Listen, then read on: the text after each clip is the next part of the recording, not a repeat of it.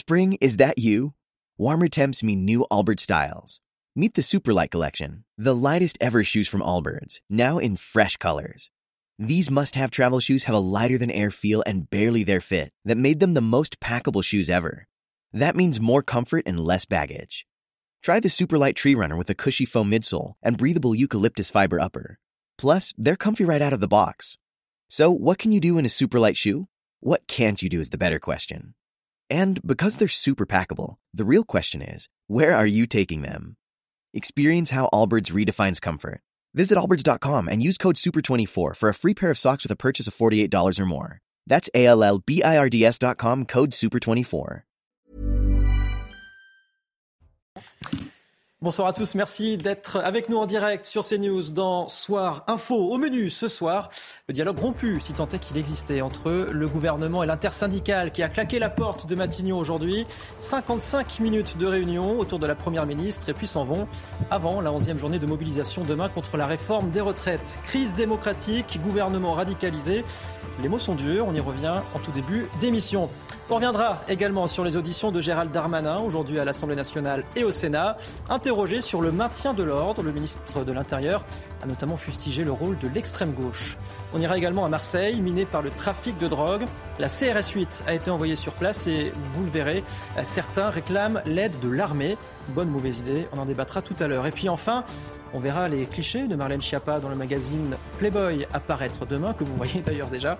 Est-ce la place d'un membre du gouvernement? On verra cela avec mes invités autour de la table ce soir pour deux heures d'émission parité. Vous avez dit quoi tout à l'heure, Jean Messia Parfaitement organisé, c'est ça? Oui. Respecté. Respecté. Parité bien ordonnée. Trois hommes, trois femmes, si on ne me compte pas, évidemment. Donc Jean Messia, merci d'être avec nous, euh, de président de l'Institut Apollon. Karim Abric, bonsoir. Bonsoir. Journaliste de la rédaction. Jean-Sébastien Ferjou, Bonsoir. euh, direction de Atlantico. Voilà. Yohann Usaï, on vous connaît, donc euh, journaliste politique euh, à notre service politique. Je je m'y retrouve plus dans tous les invités. On n'est pas habitué à avoir six invités autour de cette table. Valérie Lecave, vous êtes journaliste, merci d'être avec nous. Bonsoir. Et à côté de vous, Sabrina Agresti-Roubache, députée Renaissance des Bouches-du-Rhône. Merci à tous les six d'être avec nous ce soir. Programme assez chargé. On va essayer dans les sujets euh, évoqués. Mais avant cela, c'est le journal, le rappel de l'actu avec Mathieu Devez.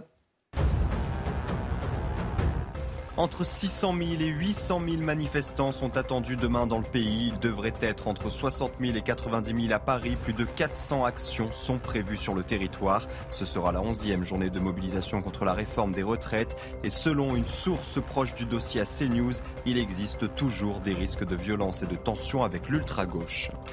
11 500 policiers et gendarmes seront présents demain en France pour encadrer ces manifestations. Ils seront 4 200 à Paris selon le dispositif annoncé sur Twitter par Gérald Darmanin. C'est moins que lors de la précédente journée de mobilisation. 13 000 policiers et gendarmes avaient été déployés le mardi 28 mars, dont 5 500 à Paris.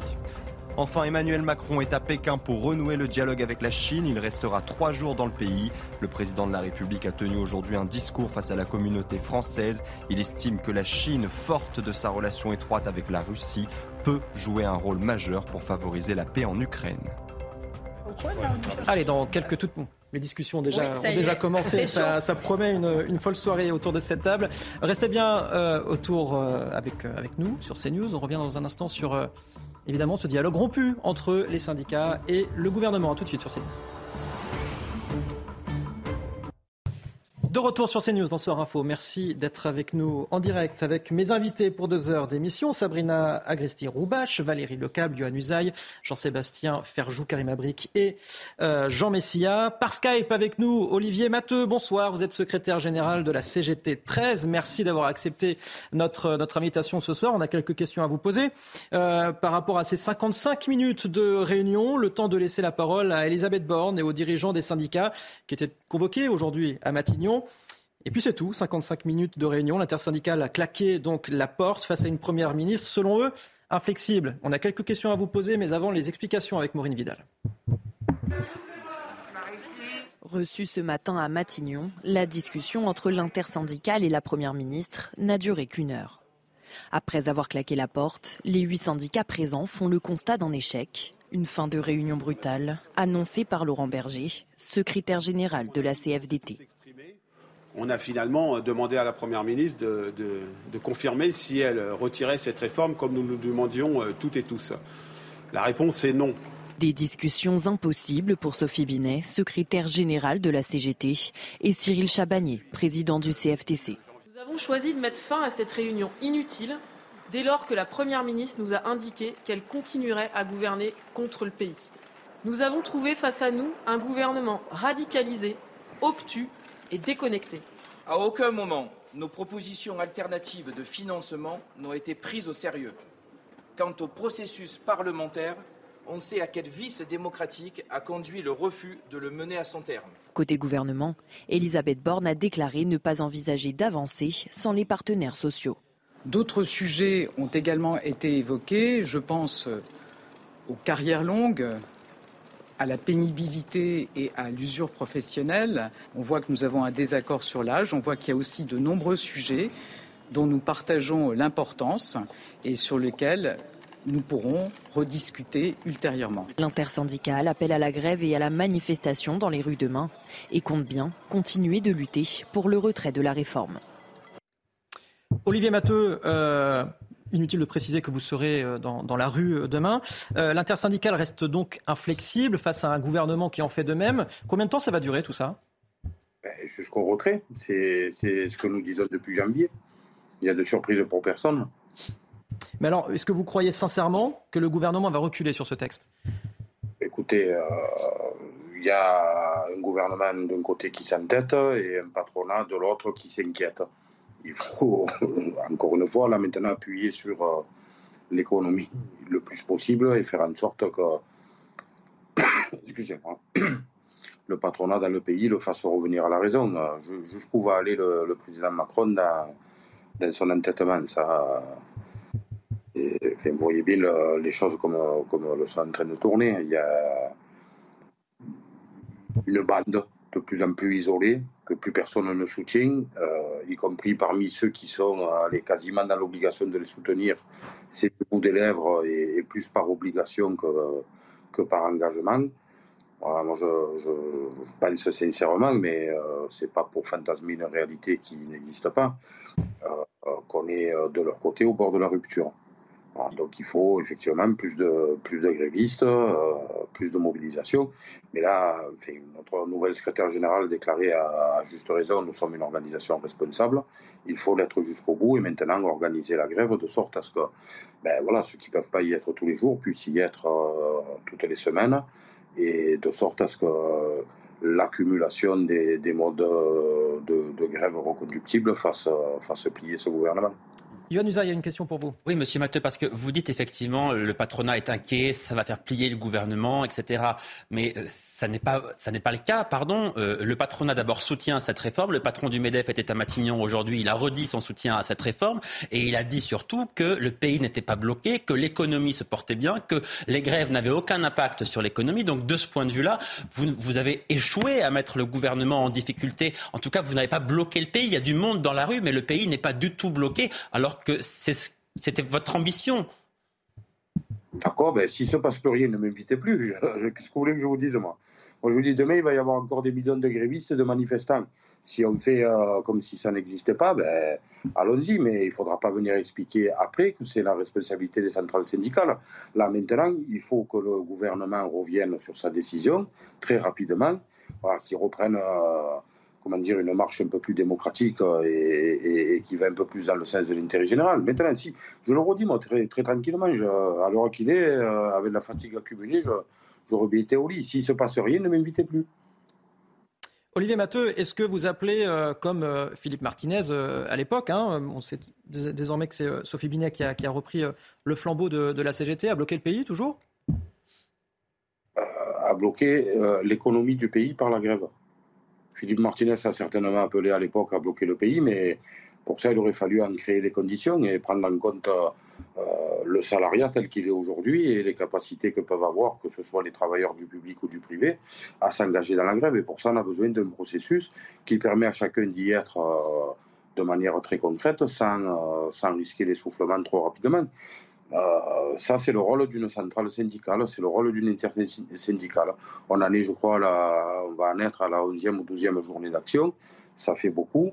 Euh, pour autant, il faut là maintenant affiner euh, les modes d'organisation et être euh, le plus efficace possible à chaque fois. Admettons que le gouvernement recule sur l'âge de départ à la retraite. que se passerait-il auquel cas? De votre côté Sur ce point-là, le, le, conflit en cours prendrait très certainement fin avec une victoire pour les travailleurs.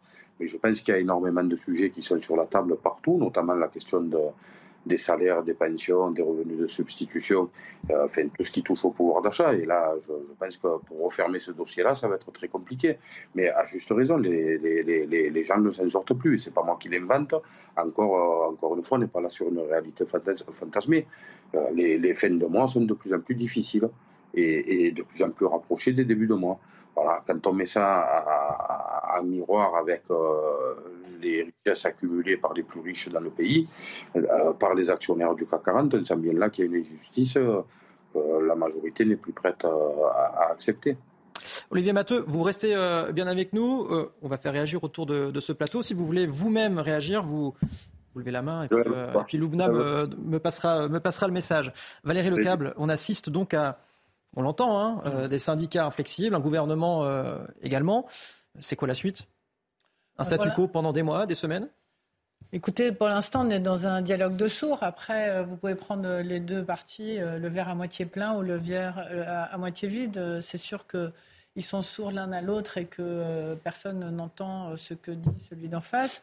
En même temps, ce que je constate quand même aujourd'hui, même si ce n'est pas glorieux, c'est qu'ils ont quand même passé une petite heure, euh, enfin, euh, autour d'une table, à se parler, à échanger. Euh, chacun a donné sa position, à écouter l'autre avec respect, etc. Alors certes, c'est de la communication, certes, c'est de la mise en scène, mais c'était indispensable qu'un Premier ministre réussisse à faire venir au moins les syndicats à, Matignon. On sait très bien que, on sait très bien que le, le chef de l'État lui a donné une mission de d'essayer de rétablir l'ordre, d'essayer d'élargir sa majorité. Alors elle a essayé aussi euh, d'inviter les partis politiques euh, qui sont venus euh, moins nombreux, mais l'intersyndicale est venu comme un seul homme, tous ensemble, pour dialoguer. Il n'en est rien sorti. Il est reparti comme un seul homme. Il est reparti comme un seul homme, et Laurent Berger devant et derrière Laurent Berger toujours, d'ailleurs, qui a redit ce soir à nouveau qu'il ne changerait pas euh, de position. La réalité, c'est que jusqu'au vendredi 14 avril, euh, il ne se passera rien de plus, en fait, puisque on attend euh, la décision du Conseil constitutionnel.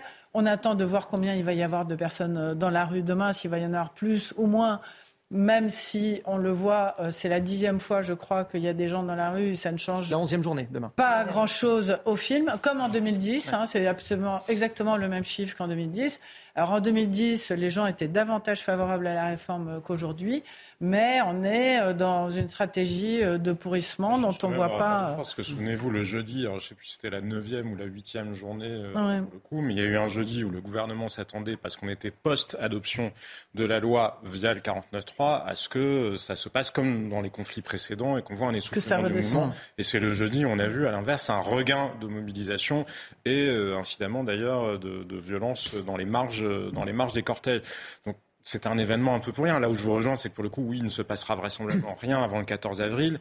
Mais c'est vrai que c'est assez étrange d'entendre la Première ministre à la sortie euh, de Matignon expliquer qu'elle n'envisage aucune avancée sans les syndicats. il y a un moment, dire, faut arrêter d'insulter l'intelligence euh, collective, mm. l'intelligence euh, des Français. Quand le président de la République ou son entourage, via son entourage, fait savoir aussi que de toute façon, si les Français sont pas contents, ils avaient qu'à pas voter pour lui et pas, ne pas le mettre au premier tour de l'élection présidentielle parce que c'était son programme.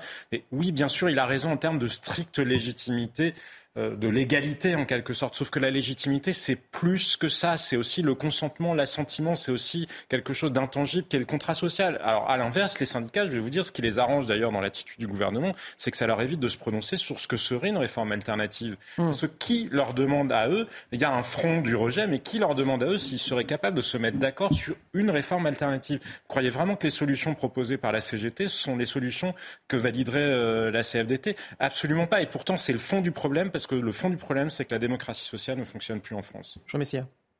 Bah, à la réunion euh, organisée par euh, Elisabeth Borne, il n'y avait que des gens qui ont voté Macron. Mais cela n'empêche que. Euh, il Qu'en savez-vous bah, ils ont tous appelé à voter Macron, les syndicats. Donc, euh, c'est, un secret de polichinelle, on va dire. la deuxième chose, c'est que c'est un jeu de, poker menteur, parce que Elisabeth Borne, évidemment, a intérêt a démontré dans un, dans un contexte de crise sociale majeure qu'elle continue le dialogue social envers et contre tout. Donc les images qu'elle peut faire avec les partenaires sociaux sont évidemment une bonne aubaine pour montrer que voilà, elle continue à faire son travail. Les syndicats ont eu à cœur d'aller à cette réunion pour démontrer que justement euh, la surdité et la cécité du gouvernement par rapport à leurs demandes se poursuit. D'ailleurs, ils ont écourté la réunion. Euh, voilà, donc sur le, et, sur le fond, si vous voulez, euh, il y a aussi un jeu de poker monteur parce que les syndicats sont allés pourquoi à cette réunion? Ils sont allés pour débattre de la réforme des retraites et en tout état de cause pour en demander le retrait. Elisabeth, Borne, elle, elle, elle, a accueilli les syndicats, elle a organisé cette réunion pour parler de tout sauf de la réforme des retraites. Donc en fait, on est sur un jeu de poker monteur sur le fond et sur la forme. Quant à Emmanuel Macron, on, le dit en Chine, euh, du temps des manifestations, il était en Afrique. Là, euh, Monsieur le Président, euh, il est en. Alors, il, est en Chine. Il est en Chine. Mais il est en Chine. Je crois que c'était prévu de longue date. Alors, il est en Chine pour chercher les voies de la paix avec la Russie. Mais enfin, comment peut-il chercher les voies de la paix dans un conflit international quand il est incapable de, rétablir la paix sociale dans son propre pays? C'est pas du tout la même chose. On ne peut pas comparer. Rapidement. Mais on ne peut pas comparer ce qui se passe sur la scène internationale, enfin une guerre entre deux pays, et, ce qui se passe en France. Il y a un bah, ce qui se passe en France est très grave, excusez-moi. non mais, d'accord, mais c'est un, conflit social qui est un conflit majeur. La France en a connu d'autres, et, assez récemment dans notre histoire. On ne peut pas comparer les deux. mais, si je peux dire un mot quand même sur ce qui s'est passé cet après-midi à, Matignon, parce que effectivement, tout le monde savait de quelle manière ça allait hmm. se passer, de quelle manière ça allait se terminer. Le gouvernement, Elisabeth Borne, a fait ça pour avoir sa avec les syndicats pour montrer qu'elle était à l'écoute, que le gouvernement travaillait jusqu'au 14 avril prochain et la décision du Conseil constitutionnel. Et puis les syndicats euh, sont venus à la veille d'une journée de mobilisation pour essayer eh bien, de, de, faire venir des gens en disant le gouvernement est obtus, le gouvernement n'entend pas, on quitte la réunion un peu plus tôt que prévu. Ce qui m'a interpellé d'ailleurs, c'est quand Madame Binet est sortie, elle a lu un texte elle a lu un texte en disant le gouvernement est sourd, le gouvernement est obtus, il n'entend pas. Ce texte, elle l'avait écrit avant de venir à la réunion, elle ne l'a pas écrit pendant. Mais Laurent Berger l'a dit ça, tout à l'heure, il suffisait de l'écrire. Donc ça, ça, montre bien que tout cela a été prévu, tout était écrit avant même la réunion, des deux côtés d'ailleurs, des syndicats comme de Matignon. Sabrina Agresti-Roubache, vous Oui, non, non, moi je, voudrais juste rebondir sur une chose, c'est que le processus bon, euh, législatif, on le connaît, 14 avril, le Conseil constitutionnel, mais on, on ne peut pas résumer non plus euh, cette réforme à ce qu'on voit uniquement dans la rue. Enfin, moi, je suis tous les jours à Marseille, chez moi. Hein, je fais que deux jours à Paris. Justement, on me le reproche beaucoup en étant beaucoup en circo, comme on dit. Euh, les gens ont des préoccupations et je pense que si on a une urgence, c'est probablement celle-là. Après, sur, euh, je crois que c'est vous, Jean-Sébastien, qui disiez ça, qui disiez ça sur la mobilisation. Moi, j'ai regardé la mobilisation à Marseille la, mobilisation a baissé. Mais c'est pas ça que. La mobilisation en région a globalement baissé. Globalement, Néanmoins, à Paris, c'est ça qui fait remonter les chiffres. Notamment à Marseille. Mais moi, euh, euh, comment dire? Vous disiez tout à l'heure, mais quel est le contre-projet? Moi, j'aurais adoré, mais je l'ai dit 20 fois, tellement j'en ai marre de le répéter. J'aurais adoré un contre-projet parce que ces projets contre-projets, là, on discute. Hmm. Le problème, c'est que quand vous avez des syndicats et des oppositions, LFI les premiers, hein, la NUPES les premiers, qui vous disent le préalable, c'est vous retirez votre réforme, mais nous, on a été élus pourquoi en fait? On a été élus pourquoi, nous, les gens de la majorité? On a été élus comme eux. Donc nous, on porte notre projet. On a une majorité relative, certes, mais en attendant, nous aussi, on a été élus pour faire des choses. Donc, pour voter néanmoins. Non mais, non, mais pour voter, non, mais ce que je veux dire, c'est que la légitimité, elle n'est pas moindre chez nous. Ce hmm. C'est pas parce qu'ils ne sont pas d'accord que nous ne sommes pas légitimes. Leur désaccord ne nous rend pas illégitimes. Nos désaccords font qu'on est en désaccord. Mais juste pour finir, euh, il faut juste vraiment reprendre les choses. Toute la journée, les gens ne vous parlent pas du 49-3, de la réforme des retraites et du recul de l'âge et de tout ça. Les gens, ils vous parlent du pouvoir d'achat. Mais moi, je, je vous le dis. Je, je, dis, je peux publier tout ça. Non, mais les, moi, dans ma, dans ma circonscription, je peux au moins connaître moi. Euh, oui, bien sûr, mais vous allez dans n'importe quel restaurant, là, euh, la discussion, peut-être pouvoir d'achat, mais aussi la réforme des retraites. Non, mais la réforme des retraites. Tout ce qui se passe en marge de ces manifestations. Oui, non, non, oui, mais à un moment, non, non. Après, il faut revenir aussi à la vraie vie des gens. Il y a le logement, il y a le pouvoir d'achat, il y a ah, ça. Le départ légal à la retraite, c'est la vraie vie des gens aussi. Non, non, mais ce que je veux dire, c'est, il n'y a pas que ça. Non, mais vous ne pouvez pas résumer la France. Mais les gens sont dans la rue pour la réforme des retraites. Mais vous n'avez pas 66 millions de Français qui sont dans la rue. Il n'y a pas 66 millions de CGT. 70% des, Français qui refusent la réforme. C'est un sondage. Oui, mais il y a un sondage qui depuis trois mois. Oui, d'accord. En attendant, vous l'avez dit, les Français ont voté pour, majoritairement pour Emmanuel Macron au premier tour. Ils ont majoritairement voté contre Marine Le Pen, c'est pas pareil. Ah, au premier tour Oui. Non, au deuxième. Ah, non, mais il a, il a été élu, il a été élu au premier tour. Non, non, il n'a pas été élu, mais il a, il a été devant. Il était quand même Olivier devant. Matteux, vous vouliez réagir On écoute Olivier Matteux. 15 candidats, voyons. Olivier Matteux. Pas dire n'importe quoi. Allez-y. C'est un peu compliqué à suivre euh, ces débats. Hein. On est dissipé. Tout le monde, tout le monde qui parle en même temps. Alors déjà, en fait, c'est plutôt pas mal que euh, notre député des Bouches-du-Rhône reconnaisse que sur l'ensemble des sujets dont s'occupe ce, ce, ce, gouvernement, j'allais dire cette majorité, mais il n'y en a plus, euh, reconnaître qu'ils sont en galère sur, sur tout ça, euh, c'est plutôt pas mal parce qu'effectivement, vous. les gens, les, les, gens ne parlent pas de la retraite toute la journée parce qu'effectivement, oui, ils ont du mal à se loger, se nourrir, se, se soigner. Il y, a, il y, a, très certainement un problème de répartition des, des richesses dans ce pays et, et c'est à ça qu'il faudrait s'attaquer concrètement, pas en essayant à chaque fois de, de contourner euh, les choses en nous parlant de, de, de participation, de, voilà, enfin, de rester dans, dans, dans, le système à l'œuvre. Euh, bon, après, j'entends que il n'y a pas 66 millions de Français dans le pays, mais... Non, CGTiste, j'ai dit. C'est CGT ou FO, j'ai pas dit dans le pays. On est 68 millions d'habitants. Il y a aussi des gens qui sont d'accord avec la réforme. Olivier Matteux, je, vous laisse le, le, droit de réponse et puis il faudra qu'on rende l'antenne pour quelques toutes petites minutes. Allez-y. On va le rendre, mais c'est drôle cette manie de couper tout le temps. Hein. Assumer, ah, mais... assumez vos difficultés. Bon, pensez ce que vous voulez. Moi, je vous dis juste qu'on a des impératifs aussi en termes de publicité, donc, et je vous donne le temps de réponse le plus discipliné, c'est moi pour le moment. Absolument. Euh, je, je oh. euh, euh, c'est un peu facile, le, ah, Jean Messia, euh, qui, qui, explique qu'il n'y a, a, que des gens qui ont voté Macron qui se sont rendus à Matignon aujourd'hui. Je, je, veux dire que c'est faux. Bah oui. Qui a voté Le Pen chez vous? Il n'y a pas que Macron et Le Pen. Bah, moi, Olivier Matteux, Olivier Matteux, terminez juste votre propos, s'il vous plaît. Allez-y. Et de répondre. Allez-y, terminez. On a été beaucoup dans la CGT à n'appeler à voter ni Le Pen ni Macron, conscient de, à la fois des dangers que portait un et, et, et des dangers que porte l'autre. Mais sur ce sujet-là, euh, le jeu qu'est en train de jouer le président, sachant qu'il ne se représentera pas, il ne pourra pas le faire, est absolument dangereux. Et ça, il faut que tout le monde l'entende. On est en train là d'assister à la création de l'alternance euh, par euh, le président de la République, qui entend, à mon avis, euh, remettre les clés du pouvoir à, à Marine Le Pen. Je ne vois pas ce qu'il cherche d'autre. Et on sent bien là, vu le niveau de, de désaccord et, et d'affrontement qu'il peut y avoir entre l'intersyndicale, qui représente les travailleurs, qui eux s'expriment contre la, la réforme, mmh. et le pouvoir en place, je, je, me dis l'affaire est en train de tourner à, à l'histoire politique et cette réforme elle est aujourd'hui plus politique qu'autre chose. Merci et beaucoup, Olivier Matteux. Il va falloir que le gouvernement l'assume et, et ses députés avec. Merci beaucoup d'avoir accepté notre invitation ce soir. Karim Abrik, je suis vraiment désolé. Je vous donnerai la parole, promis, dans, juste après la publicité. Pas de souci. Merci beaucoup, euh, Olivier Matteux, d'avoir été avec nous. Vous restez bien sur CNews. On revient dans quelques toutes petites secondes. À tout de suite. Allez, les 22h33. Merci beaucoup d'être avec nous en direct sur CNews dans Soir Info. L'essentiel de l'actu, c'est avec Mathieu Devez. Environ 20% des enseignants du primaire seront en grève demain. C'est la prévision du premier syndicat dans les écoles maternelles et élémentaires. Une estimation plus faible que celle de la précédente journée de mobilisation. Le 28 mars, elle était de 30%. Le parquet de Paris a ouvert une enquête visant la RATP. Une plainte a été déposée il y a deux ans par l'association Respire. Elle accuse la régie de tromperie et blessures involontaires en raison d'une qualité de l'air dégradée dans les couloirs du métro. Enfin, Silvio Berlusconi est hospitalisé en soins intensifs pour un problème cardiaque. À 86 ans, l'ancien chef du gouvernement italien va passer la nuit dans un hôpital de Milan.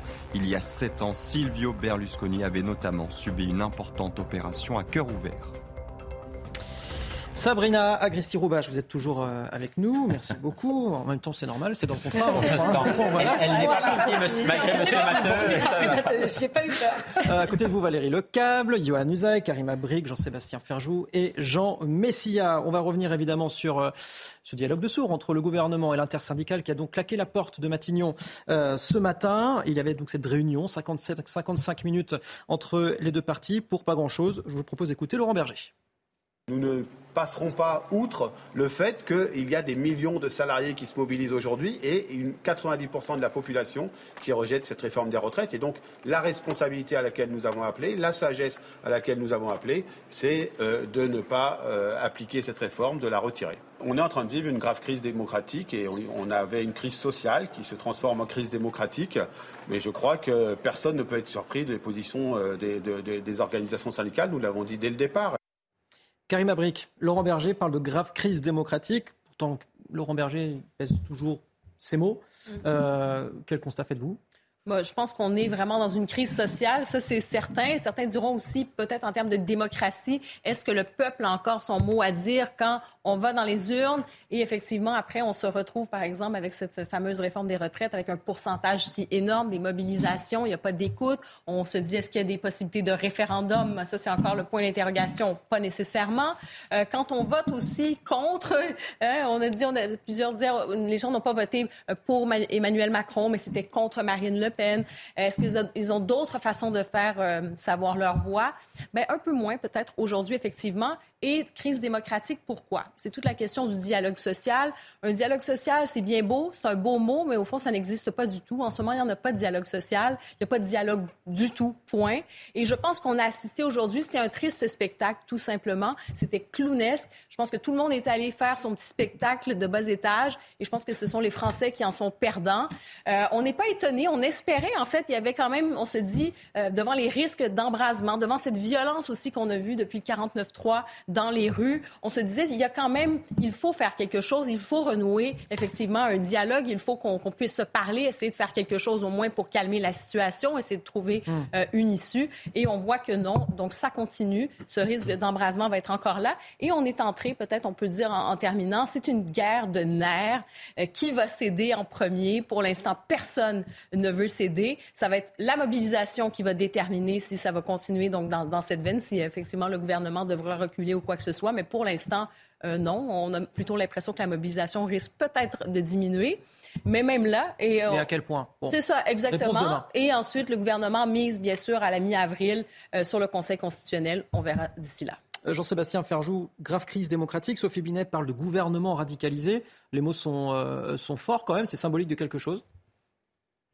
Oui, mais c'est symbolique de quelque chose qui s'est installé bien avant euh, le conflit sur les retraites. Peut-être ce qui est étrange de la part du gouvernement et de la majorité, à mon sens, c'est de parfois donner l'impression qu'ils ne s'en rendent pas compte.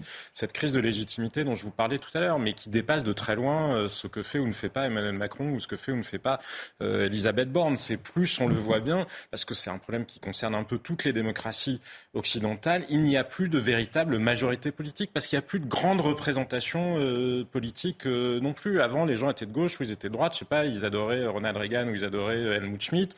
Bref, ça, ça remonte un peu, mais justement, on voit bien qu'aujourd'hui, il n'y a plus cette référence-là et que les espèces de critères qu'on essaye euh, de, nous montrer comme les nouveaux critères sont en réalité très faux. Vous savez, le fameux critère qui arrange aussi bien Marine Le Pen qu'Emmanuel Macron en disant les mondialistes contre euh, les patriotes, sociologiquement, ça ne correspond pas à la réalité. Sociologiquement, d'ailleurs, quand vous regardez, euh, les votes sont un peu plus répartis que ça a été beaucoup dit euh, sur, sur l'un ou l'autre des candidats. Mais la crise démocratique, elle est dans le fait qu'on ne sache plus construire de la légitimité. Le système mmh. entier ne sait plus construire de la légitimité. Après, moi, je trouve que c'est étrange de considérer que les gens qui auraient voté pour Emmanuel Macron, leur voix ne voterait pour rien, ne compterait pour rien, parce que d'autres n'auraient voté pour lui que contre Marine Le Pen, mais ils avaient qu'à réfléchir. Ils avaient qu'à réfléchir. À un Et ils ont quand même voté au final. Non, mais il y a une, ah il y a une forme de grande immaturité. Moi, je trouve qu'il y a une forme de grande immaturité, mais cela dit, peut-être que le macronisme est le produit parfait pour cette immaturité. Hein. Le en même temps, c'est on ne choisit rien. Justement, hum. c'est une espèce de côté un peu adolescent où on refuse de s'imposer une contrainte. Bah, pour le coup, les opposants à la réforme, ils devraient aussi se mettre dans cette situation-là. Bah, parfois on fait des choix et avec les choix, ça emporte un certain nombre de conséquences. Et la responsabilité et le fait d'être collectivement adulte, c'est ça hum. aussi.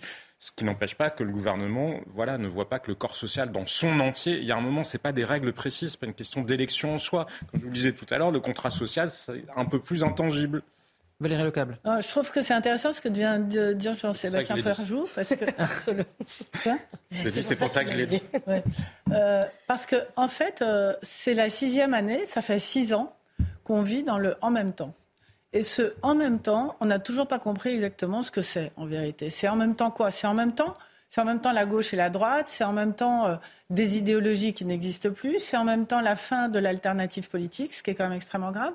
Et surtout, ce qui s'est passé, c'est que ça, ça ce, cet amalgame, ce, ce, magma au centre, comme ça, au milieu, il a poussé les extrêmes à la radicalité, en fait.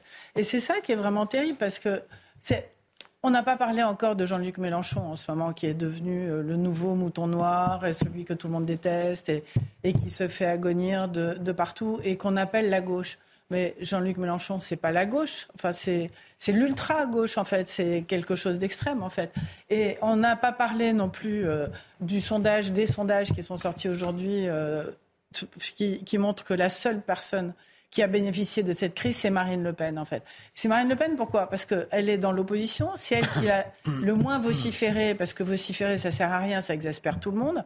Et, et en fait, le, le, en même temps, on, est dans une impasse absolue, en vérité, parce qu'il y a des radicalités dont la majorité, quand même, des Français, encore jusqu'à aujourd'hui, ne veulent pas. Parce que ce qui a été dit tout à l'heure est vrai aussi, c'est qu'il n'y a pas d'alternative construite, en mmh. fait c'est pas projet contre projet, c'est quelqu'un qui propose et les autres qui disent non.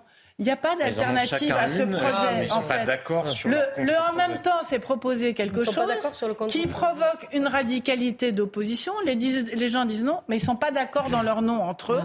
Donc il n'y a pas d'issue. On est dans un, dans un blocage absolument complexe c'est vrai qu'il y a une vraie crise démocratique, ça c'est indéniable, et une crise qui est de plus en plus grande en plus. Néanmoins, on peut nuancer en disant peut-être qu'il y a une crise des démocraties en général, parce que beaucoup de pays connaissent, ces crises démocratiques. On a eu des exemples euh, récemment de ce qui a pu se passer aux États-Unis après le départ de Donald Trump, au, Brésil après le départ du, président Bolsonaro. Il y a une crise des démocraties. En France, elle est particulièrement importante, c'est vrai. Et euh, je, constate également. On n'en est pas à ce point-là néanmoins. On n'est pas à l'invasion du Capitole, ce genre de choses. Non, mais ça, non, pardon, ah. mais ça ne se manifeste pas de la même manière. Mais ça reste des crises démocratiques à l'intérieur de chacun des pays que je viens de Mmh. Donc il, faut le préciser aussi. Euh, Emmanuel Macron ne parle plus de ça, des institutions. Il y en a qui appellent à la sixième République. Moi, je crois que la cinquième République, c'est quelque chose de précieux, c'est solide et ça nous protège de l'instabilité. Donc, je ne pense pas qu'il faille changer de République, mais qu'il faille repenser une partie de nos institutions. Emmanuel Macron en parlait beaucoup avant. Il a écrit un livre en 2016 qui s'appelle Révolution, dans lequel il parle des institutions. Il dit comment est-ce qu'il faudrait les changer selon lui. Il a essayé de le faire, c'est tombé à l'eau à cause de l'affaire Benalla. Depuis, il en parle, mais sans, sans vraiment en parler. On sent que ça n'est plus du tout une priorité ou un projet qu'il a euh, pour euh, la suite du quinquennat, etc. Je, m'étonne qu'il n'en parle plus parce que précisément cette crise démocratique, elle est en train de s'aggraver. Non, mais on oublie quelque chose. La crise actuelle, vous parliez tout à l'heure de la, guerre en Ukraine, je ne l'avais pas prévu, personne autour de cette table l'avait prévu, rien du tout. Donc oui, vous avez raison, je l'avais lu, euh, ce livre, mais je pense que les moments, le moment politique n'est pas là. C'est tout, c'est pas qu'il n'a pas envie, le moment politique n'est pas là, je redis, on est dans une il crise d'inflation. C'est précisément le bon moment pour le faire, je, euh, pense. Hein. mais, mais, mais euh, je rappelle quand même, rapidement, c'est quand même Elisabeth Borne qui a saisi le Conseil constitutionnel. Moi, je veux bien qu'on parle de, de crise. Ben, c'est quand même elle qui l'a qui, qui saisi. Enfin, c'est ça. Euh, il me semble bien qu'on est dans une démocratie. Elle aurait été saisie. Non, mais il, il aurait été saisi de toute façon. Non, non, mais de toute façon. C'est pas ça qui va redonner confiance aux Français, qui va permettre aux Français de renouer avec nos institutions, avec la vie démocratique. Il va falloir aller beaucoup plus loin. Et moi, je vous l'accorde. C'est moi qui vous l'accorde. Mais juste, juste pour, juste pour finir, euh, moi, je veux bien qu'on dise, on est dans une crise euh, démocratique, on est dans, on est dans plusieurs crises en même temps. Tout à l'heure, hors plateau, je le disais, on a un sujet sur le 49.3. C'est pas tellement l'outil, parce que quand on parle avec les gens, c'est pas l'outil en lui-même. Tout le monde a très bien compris que c'était inscrit dans la Constitution et que c'est quelque chose de légal, de constitutionnel. C'est la perception qu'on en a. C'est plus trop euh, admis parce que peut-être que c'est plus un outil trop contemporain. Mais ça, il faut oser se le dire aussi. Enfin, moi, j'ai pas, hmm. j'ai pas de mal à me poser des questions sur pourquoi est-ce que maintenant, alors que Rocard l'avait utilisé, c'est quand même un homme de gauche, 28 fois, bah, j'étais petite, mais je me rappelle pas. Voilà, donc le, la, chose, c'est que c'est probable. Il y, a, il, y a, il y, a, des crises qui se succèdent, mais qui se cumulent et qui arrivent en même temps. Et à la fois, je, je, je le redis, moi, je me sens pas moins légitime que mes collègues de la NUPES. Enfin, j'ai été aussi élu pour porter un programme et pour mmh. défendre des idées. Et je vais au bout. Et si on y arrive, ben regardez, si on y arrive, si le Conseil constitutionnel valide, on prendra. Et s'il si ne valide pas, on assumera. Point. Mais alors, ce que vous dites, c'est que les crises s'accumulent depuis des années, etc. Mais, ce non, là, je parlais de l'inflation. Non, non, je parlais de non, je parlais de l'inflation. Je parlais de la crise en Ukraine parce que tout à l'heure on fait le parallèle. Non, la France c'est pas l'Ukraine. Il n'y a pas des gens qui meurent tous les jours bombardés. Après, il faut toute proportion garder. Il faut juste se rappeler et arrêter les comparaisons. Oui, on est, bon, Rien à voir. On n'est pas en Iran non plus. Quand j'entends parler parfois certains, je me dis mais attendez, il faut aller en Iran une fois dans sa vie pour comprendre ce que c'est l'islamisme radical et ce qu'ils Donc je pense qu'à force de tout mélanger, de tout comparer sans arrêt, ben oui, vous voyez ce que vous voyez là, c'est-à-dire personne ne comprend et à la fois personne ne s'entend. Je le redis, j'aurais adoré, je suis resté dans l'hémicycle 15 jours à Paris, j'aurais adoré que mes collègues de la NUPES me proposent un projet. Mais vous savez pourquoi ils ne l'ont pas fait? Parce qu'ils en sont incapables. Ils ne travaillent pas. C'est tout. Moi, ce que j'ai vu, c'est des gens qui ne travaillent pas et qui vous font des amendements. Euh, mais tu te dis, mais c'est pas possible d'être payé pour faire ça. Jean Messia. D'abord, premièrement, les crises ont bon dos. Enfin, dire que effectivement le, le quinquennat, de, le, le, quinquennat d'Emmanuel Macron est euh, comme paralysé par des, des, des thromboses euh, internationales et exogènes. Tout, tous les gouvernements, dans toutes les époques, ont connu des crises. Jacques Chirac avait eu droit à la guerre en Yougoslavie. François Mitterrand avait eu droit à la guerre du Golfe. Enfin bon, on peut pas, si vous voulez, à chaque fois il y a des crises. L'art de gouverner, c'est précisément de gouverner dans un océan d'incertitude internationale et à l'intérieur. Ça, c'est la première chose. La deuxième chose, c'est qu'en en fait, on parle des radicalités et des extrêmes. Euh, euh, qui est extrémiste au fond? Qui est Emmanuel Macron? Emmanuel Macron, quand il a été élu en 2010. Emmanuel Macron, quand il a été élu en 2017, c'est un sauf qui peut de toutes les rentes qui ont gouverné la France depuis 40 ans. C'était dans un contexte où il y a eu le Brexit, où il y a eu l'élection de Donald Trump, où il y a eu Salvini euh, en Italie, et où en France, évidemment, toutes les rentes politiques, économiques et sociales qui ont gouverné la France ces 40 dernières années ont tremblé parce qu'elles avaient peur de connaître le même sort que dans les pays que je viens de citer. Donc, ils se sont agglutinés et agglomérés autour d'Emmanuel Macron dans un espèce de sauf qui peut euh, euh, de dernière instance, si vous voulez. Et donc, en fait, ce système-là est sclérosé à la base parce qu'il mobilise le centre de la scène politique, il se verrouille, il se, il se braque. Et effectivement, il essaye de tuer toute forme de contestation possible. On le voit d'ailleurs avec la réforme des retraites. Et il se plaît à appeler extrême tous ceux qui veulent justement que, attaquer, si vous voulez, le hardcore du système, c'est-à-dire Emmanuel Macron et son gouvernement. Voilà la, la question. les, extrêmes, c'est-à-dire l'extrême, la, la, NUPES et euh, dans une moindre mesure le Rassemblement national, c'est votre politique. Pourquoi le fait que vous, le, fait que vous vous arc-boutez de la, de la sorte. Mais on devrait faire quoi Appliquer le programme du Rassemblement national C'est ça qu'on doit faire On doit appliquer quoi En fait, on doit appliquer Je sais que vous êtes en état de choc, mais laissez-moi terminer. Non, non, non. Laissez-moi terminer. Vous, vous êtes en état de choc, pas moi. Mais c'est quoi On a été élu pour quoi Non, mais on doit faire quoi Non, mais on doit faire quoi Appliquer le programme de Jean-Luc Mélenchon Je peux terminer ma phrase Jean Messia. Non, mais c'est pour ça qu'on est juste et je vous donne votre réponse. Ah si, c'est hallucinant. Je, poursuivez, vous terminez votre propos. Je vous, vous gêne et vous met dans tous vos états. Non, non, pas du tout, pas du tout. Souffrez que je termine mon propos euh, comme je vous ai laissé terminer. Je dis juste qu'en fait, c'est vous qui avez exacerbé les tensions dans ce pays, pas seulement par la politique que vous menez, mais par une forme de mépris et de dédain dont vous avez fait métier euh, d'asséner les Français. Quand Emmanuel Macron parle des Français comme des analphabètes, de ceux qui ne sont rien, de, des non-vaccinés qu'il va emmerder, quand il utilise cette phraséologie euh, je dirais, euh, très méprisante, très dénigrante vis-à-vis des Français, en plus d'une politique évidemment économique et sociale qui est extrêmement difficile, extrêmement dure, extrêmement injuste le fond et la forme font que vous exacerbez les tensions, vous alimentez les tensions vous en pays. Aller à l'élection présidentielle, alors de deux choses l'une, ou vous êtes, aller se présenter ou vous êtes suffisamment intelligent, je termine, ou vous êtes assez intelligent pour comprendre que là on arrive à un point de non-retour et donc il va falloir déverrouiller le presto en redonnant la parole au peuple par un référendum par exemple ou par une dissolution, par je ne sais quoi, mais que le peuple s'exprime. Mais il s'est déjà exprimé Ou vous n'êtes pas, attendez, ça vaut pas blanc-seing ça. Mais ça vaut pas blanc on a été vous allez vous entêter, vous allez vous entêter et vous allez avoir une, une, conflagration sociale majeure. vous auriez dû vous présenter aux élections, vous auriez été élu président de la République et vous auriez mis votre programme. Facile, et j'aurais aimé vous voir. Non, mais, j'aurais aimé vous voir à la place d'Emmanuel Macron. Vous êtes bien, non, mais attendez, vous êtes bien Faites une campagne, faites une campagne. Vous êtes bien aimable, j'en ai fait deux, mais vous êtes bien aimable. Vous avez tout perdu. Vous êtes bien aimable de reconnaître que j'aurais fait mieux qu'Emmanuel Macron. Je suis très flatté. Sabrina non, vous n'avez pas c'est une blague, c'était du C'est quelque chose qu'on entend dans la rue, le mépris et le dédain du président de la République. Mais parce que des accords égale mépris et dédain. Oui, mais à un moment donné, on a le droit de ne pas être d'accord. Moi, je comprends qu'on ne soit pas d'accord avec moi et qu'on ne soit pas d'accord avec le président de la République. Je comprends même qu'on puisse le détester. C'est pas un problème. Je comprends tout ça. Ce que je ne comprends pas, c'est toujours se projeter en illégitimité systématique. Dès qu'on n'est pas d'accord, c'est alors si on n'est pas d'accord, on a été élu, on applique un programme, c'est du mépris et du dédain. Alors que tout ne soit pas parfait. J'ai été la première à le dire.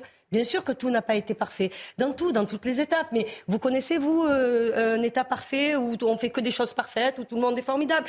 Donc je, pense sincèrement je ne peux pas entendre des choses comme ça parce que quiconque s'est déjà frotté à une élection, est déjà allé à l'élection, comprend qu'on ne peut pas dire que l'élection législative de juin 2022 Enfin, on a besoin de refaire une élection. Pourquoi faire? Puisqu'on l'a, on l'a déjà faite. Enfin, on a déjà été élu, il me semble. Gens... pas comme moi. Mes collègues de la NUPES, mes collègues du RN, tout le monde a été élu. On a fait une élection tout à fait normale. Les gens ont été élus, on siège maintenant ensemble. et je vous le les, gens, les gens sont dans la rue et vous dites euh, aussi, euh, vous comprenez, vous comprenez que, qu'il y ait cette détestation mais j'ai des amis qui manifestent. Emmanuel Macron. Mais j'ai des amis mais, qui mais manifestent. quoi en fait Oui, alors l'argument des amis. non, j'arrive, non, j'arrive à comprendre qu'on puisse être complètement opposé à notre politique. Hmm. J'arrive à le comprendre. Enfin, qui, qui c'est qui comprend pas ça? Moi, j'arrive à comprendre qu'on soit pas d'accord qu'on veuille pas reculer l'âge, je comprends complètement qu'on ne soit pas d'accord. Je vous dis n'importe quoi. la méthode Elisabeth Borne, allez, d'accord. On n'est pas d'accord. Ok, moi, je, mais j'entends tout ça. Mais on me propose quoi en face? C'est-à-dire que quand Elisabeth Borne a parlé pendant 4 mois, le problème, oui. 30, non mais 30 secondes, 4 mois de concertation. Moi, j'ai vu personne arriver avec un projet de concertation. Avec elle-même Non, avec les syndicats. Non, non. Avec les syndicats. on est, ils sont arrivés à la table en disant vous retirez la réforme. Bah, super. Alors si c'est ça, discuter.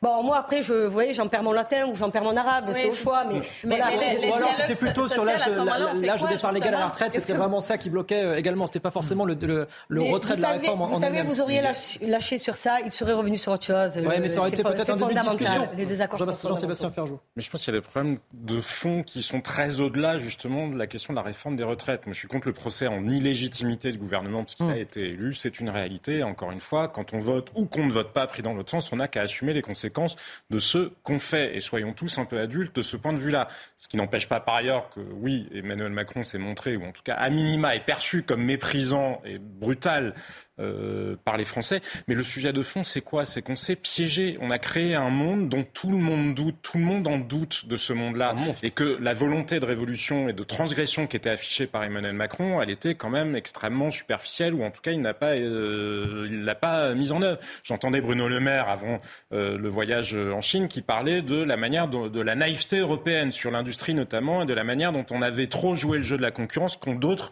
ne l'ont pas joué et que finalement il y a des impasses au libre échange. Le problème, c'est qu'on le dit, ou en l'occurrence le ministre de l'économie et des finances le dit. Quelles conclusions en tire-t-il? Quand vous voyez les conclusions, le rapport qui vient d'être rendu de la Commission sur la perte de souveraineté énergétique de la France, qui constate que le système hein, de la...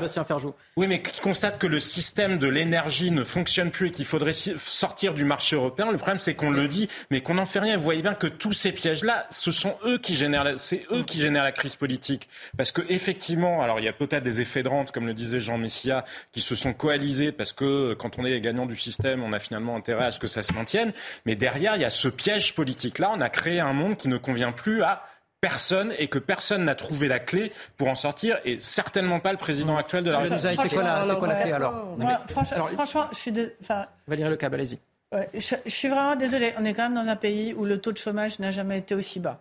On est dans un pays. Non, laissez-moi parler deux secondes parce que sinon c'est pas drôle. Franchement, le taux de chômage n'a jamais été aussi bas l'inflation en France est inférieure à celle des pays voisins. C'est le cas maintenant. On est, le cas maintenant. On est, on est, on a, rattrapé. Non mais c'est pas possible. Vous faites des tunnels d'une demi-heure et quand on dit deux mots, vous me coupez la parole. Allez-y, Valérie Le Donc c'est pas possible de fonctionner comme ça en fait, en vrai. Allez-y. Donc. Je, je, reprends ma démonstration. On est dans un pays où euh, le taux de chômage n'a jamais été aussi bas depuis des années entières. Il y a encore un truc sur les cadres. Alors, tout le monde n'est pas cadre.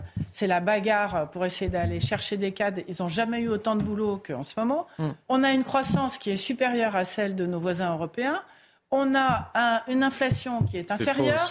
on travaille en France jusqu'à 62 ans aujourd'hui, alors que dans tous les autres pays d'Europe, on travaille jusqu'à au moins 65 ans, 66 ans, 67 ans, 68 ans etc. Et en fait, il n'y a jamais rien qui va. Moi, je ne sais pas, ça fait une demi-heure ou une heure que je suis sur ce plateau. J'aimerais entendre une chose qui va dans ce pays. On vit dans un pays où les choses vont pas mal du Et tout. on est libre. Il faut arrêter de, il faut arrêter de voir tout en noir tout le temps, de jamais rien C'est plus facile accepter, quand on est du de côté etc. gagnants. Le problème, c'est on a un Ah, problème, on a un problème dans ce pays. On a un problème dans ce pays, et je voudrais terminer, c'est qu'on a un système de retraite de répartition. Il faudrait dire deux secondes ce que ça veut dire. Ça veut dire que au lieu qu'il y ait quelques personnes qui, qui aient des actions qui soient gagnantes et qui réussissent à faire de la capitalisation, c'est-à-dire à gagner de l'argent avec ce qu'ils ont investi, on a décidé après-guerre, dans un pays de solidarité, qu'on allait répartir le financement de la retraite entre l'ensemble de la population. Pendant un certain nombre d'années, ça a très bien marché. Pourquoi? Parce qu'il y avait quatre actifs, cinq actifs pour une personne à la retraite. On sait très bien que après la guerre, il y a eu ce qu'on appelle ça, on a un compris depuis des mois, le gouvernement termine. qui- Il faut qui- remettre l'église au milieu du village de temps en temps. Après la guerre, il y a eu une génération qui s'appelle le baby boom, qui arrive massivement à la retraite en ce moment. On va pas pouvoir continuer à avoir une personne qui travaille pour une personne qui ne travaille pas. Donc il n'y a qu'une possibilité, c'est d'élargir le nombre de personnes qui travaillent. Il faut élargir la force de travail dans ce pays. Et personne ne comprend quelque chose d'aussi simple que ça, parce que j'aime pas Macron, parce que ceci, parce que... Non, mais C'est une façon de faire Moi, je aussi. m'en fous de Macron ou de pas Macron. République. J'ai envie d'être dans un pays qui fonctionne, c'est tout. je pense qu'on est tous d'accord là-dessus, Valérie Bah Mais non, personne n'est d'accord là-dessus. On entend toute la journée. Non, il y a Bah, même dans les choses qui vont bien. donc, ça, veut dire que les Français n'ont rien compris en fait. hein. Mais non, on leur Et vous explique avez mal. tout compris et On leur 70% explique des mal Français sont débiles. On leur explique mal parce qu'il y a des gens qui vocifèrent autour de l'hémicycle et ailleurs et parfois autour de cette table et qui et qui expliquent. Mais vous êtes minoritaire, choses- vous avez conscience. Jean Messia, s'il vous plaît. Pardon Vous êtes minoritaire à penser ce que vous pensez. Non, je suis pas minoritaire Mais si, à vous penser êtes- ce que je pense. vous non, croyez non, qu'aujourd'hui, parce les que les Français- gens qui a pensent que je pense. Non mais, non mais d'accord, mais j'ai le droit de dire qu'elle est Les minoritaire. les gens, les Français, les les qui pensent que je pense, ils ont jamais la Non, mais les parole. est-ce que Alors les- c'est ça qui est Est-ce que les Français pensent majoritairement Comme vous pensez, Madame Le. Câble Je ne le crois Eh bien, pas. sinon, Marine Le Pen aurait été élue présidente non, pas de la République depuis fort longtemps, ce non, n'est pas pas du tout, parce que vous avez aussi beaucoup Ce n'est d'abstentionnistes pas qui ne le cas croient plus en la politique. Voilà. Et qui ne croient plus en Emmanuel Macron. qu'à ils ont qu'à s'exprimer. Emmanuel Macron a été élu avec une minorité du corps électoral, donc il faut arrêter. Il a quand même été élu. Ce que dit Valérie est en grande partie vrai. Le problème, c'est que ça ne profite qu'à une partie des Français. Beaucoup de Français se sentent exclus euh, de la baisse du chômage, euh, du fait que l'inflation soit moins forte en France qu'en Europe, parce que ceux qui gagnent le moins sont ceux qui sont le plus touchés par l'inflation, parce que l'inflation alimentaire est ce qui a le plus augmenté. Donc, euh, quand vous avez peu d'argent, vous le dépensez principalement pour vous alimenter. Enfin, il y a beaucoup de raisons qui font qu'une très grande partie des Français se sentent exclus des réussites de la France. C'est pour ça aussi qu'ils sont dans la rue en ce moment. Et ils sont dans la rue aussi parce qu'il y a une véritable détestation du président de la République. Ça, c'est quelque chose d'important. Une partie des Français a une haine envers Emmanuel Macron. C'est quelque chose qui est assez nouveau. Nicolas Sarkozy, on pouvait le, le, détester. On parlait beaucoup d'un président extrêmement clivant, ce qu'il était. Mais Emmanuel Macron l'est encore plus. La preuve, dans les manifestations, personne ne dit Elisabeth Borne démission. Tout le monde dit Macron démission. Euh, On fait beaucoup référence au CPE en ce moment, parce que évidemment le CPE avait été retiré. Euh, il n'avait pas, la loi avait été votée, mais Jacques Chirac n'avait pas promulgué la loi. À ce moment-là, c'est Dominique de Villepin qui était Premier ministre. Il l'a promulgué. Il l'a promulgué, mais elle a été retirée avec une nouvelle loi. Mais euh, à ce moment-là, c'est Dominique de Villepin qui était Premier ministre. Et les manifestants, les jeunes en l'occurrence, demandaient non pas le départ de Jacques Chirac, mais le départ de Dominique de Villepin. Là, c'est Emmanuel Macron qui est dans le viseur. Elisabeth Borne n'est même plus un fusible. Peut-être parce qu'elle n'imprime pas, Elle- tout simplement. Non, je crois que ça serait n'importe quel autre Premier ministre, ce serait la même chose. Il y a un véritable problème avec la personne d'Emmanuel Macron. Donc là, Qui n'est pas sans raison. Et pas, pas sans raison, effectivement, parce qu'il a tenu des propos parfois qui ont heurté beaucoup de Français, des propos déplacés qu'un président n'aurait pas dû dire, c'est une évidence. Et donc ça, c'est resté, ça a marqué les Français. C'est aussi pour cela qu'on en est là. Dernière chose, Elisabeth Borne, je dis, elle, elle va probablement partir. Moi, je crois qu'elle va démissionner et qu'il y aura un changement de Premier ministre bientôt. Mais ça ne changera rien pour le président de la République. Elle n'est même plus un fusible. Il y a une telle focalisation sur la personne d'Emmanuel Macron que personne ne peut le protéger précisément. Il est extrêmement vulné- vulnérable, donc extrêmement faible. En une phrase, je suis d'accord avec tout ce que vient de dire Yohann Usaï, qui, pour moi, ne contredit pas, mais complète Hmm. Moi, j'ai juste réagi, en fait, à... si ça complète. Expliquer un petit peu euh, voilà, cette, réforme des retraites. Karim Abrik, vous êtes d'accord avec cela? Le problème, c'est Emmanuel Macron, au final? Non, mais le problème, Emmanuel Macron, moi, je le disais, c'est qu'on a cette impression quand même qu'il est fuyant, qu'il veut prendre de la hauteur, qu'il est au-dessus de tout ça.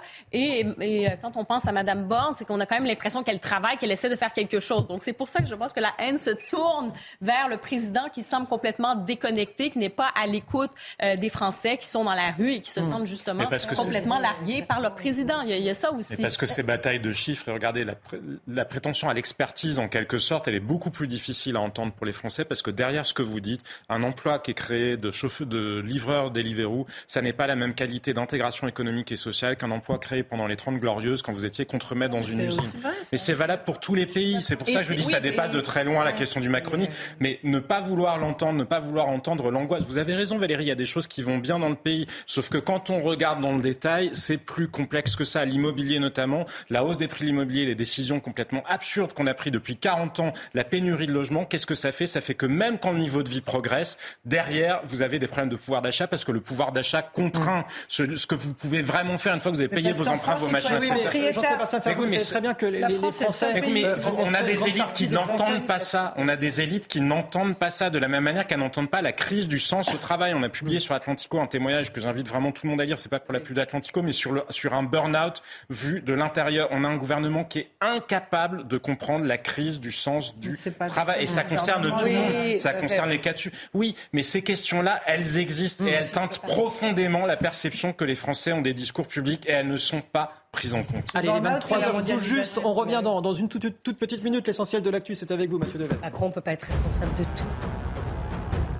Entre 600 000 et 800 000 manifestants sont attendus demain dans le pays. Ils devraient être entre 60 000 et 90 000 à Paris. Plus de 400 actions sont prévues sur le territoire. Ce sera la 11e journée de mobilisation contre la réforme des retraites. Et selon une source proche du dossier à CNews, il existe toujours des risques de violence et de tension avec l'ultra-gauche. 11 500 policiers et gendarmes seront présents demain en France pour encadrer ces manifestations. Ils seront 4 200 à Paris selon le dispositif, vous le voyez, annoncé sur Twitter par Gérald Darmanin. C'est moins que lors de la précédente journée de mobilisation. 13 000 policiers et gendarmes avaient été déployés le mardi 28 mars, dont 5 500 à Paris. Une plainte collective a été déposée par près de 900 supporters de Liverpool. Ils se disent victimes de blessures causées autour du Stade de France. C'était lors de la finale de la Ligue des Champions en mai dernier. La plainte vise l'UEFA. L'instance européenne a été désignée en février par un rapport indépendant comme la principale responsable dans les incidents. Là où, moi je... Allez, les 23 heures passées de bientôt deux minutes. Merci d'être avec nous en direct sur euh, euh, Soir Info euh, sur CNews. Madame la députée, vous vouliez un droit de réponse parce que Jean-Sébastien Ferjou, vous disiez en, deux mots qu'il y avait une déconnexion entre les élites, le gouvernement et, et J'aime pas beaucoup l'expression des élites, mais parfois la réalité est complexe et il y, a il, y a, il y a une tendance à prendre les choses d'un point de vue très budgétaire ou très technocratique et qui passe à côté du ressenti, encore une fois. Et c'est pas juste le ressenti, c'est la réalité, mais le pouvoir d'achat sur l'immobilier, ce que je vous disais, c'est... Mais il y a aussi une raison sur l'immobilier. Alors, juste une chose. Déjà, le président de la République ne peut pas être responsable de tous les mots MAX de la Terre. C'est-à-dire que euh, moi, je veux bien qu'il y ait plein de choses qui soient imparfaites, qu'on le déteste. Encore une fois, il n'y a pas de problème mais il ne peut pas être responsable de tout. Juste pour rebondir sur le logement, parce que ça, c'est l'un de mes sujets. Qui donne les permis de construire? Oui, les maires. Les maires. Bon.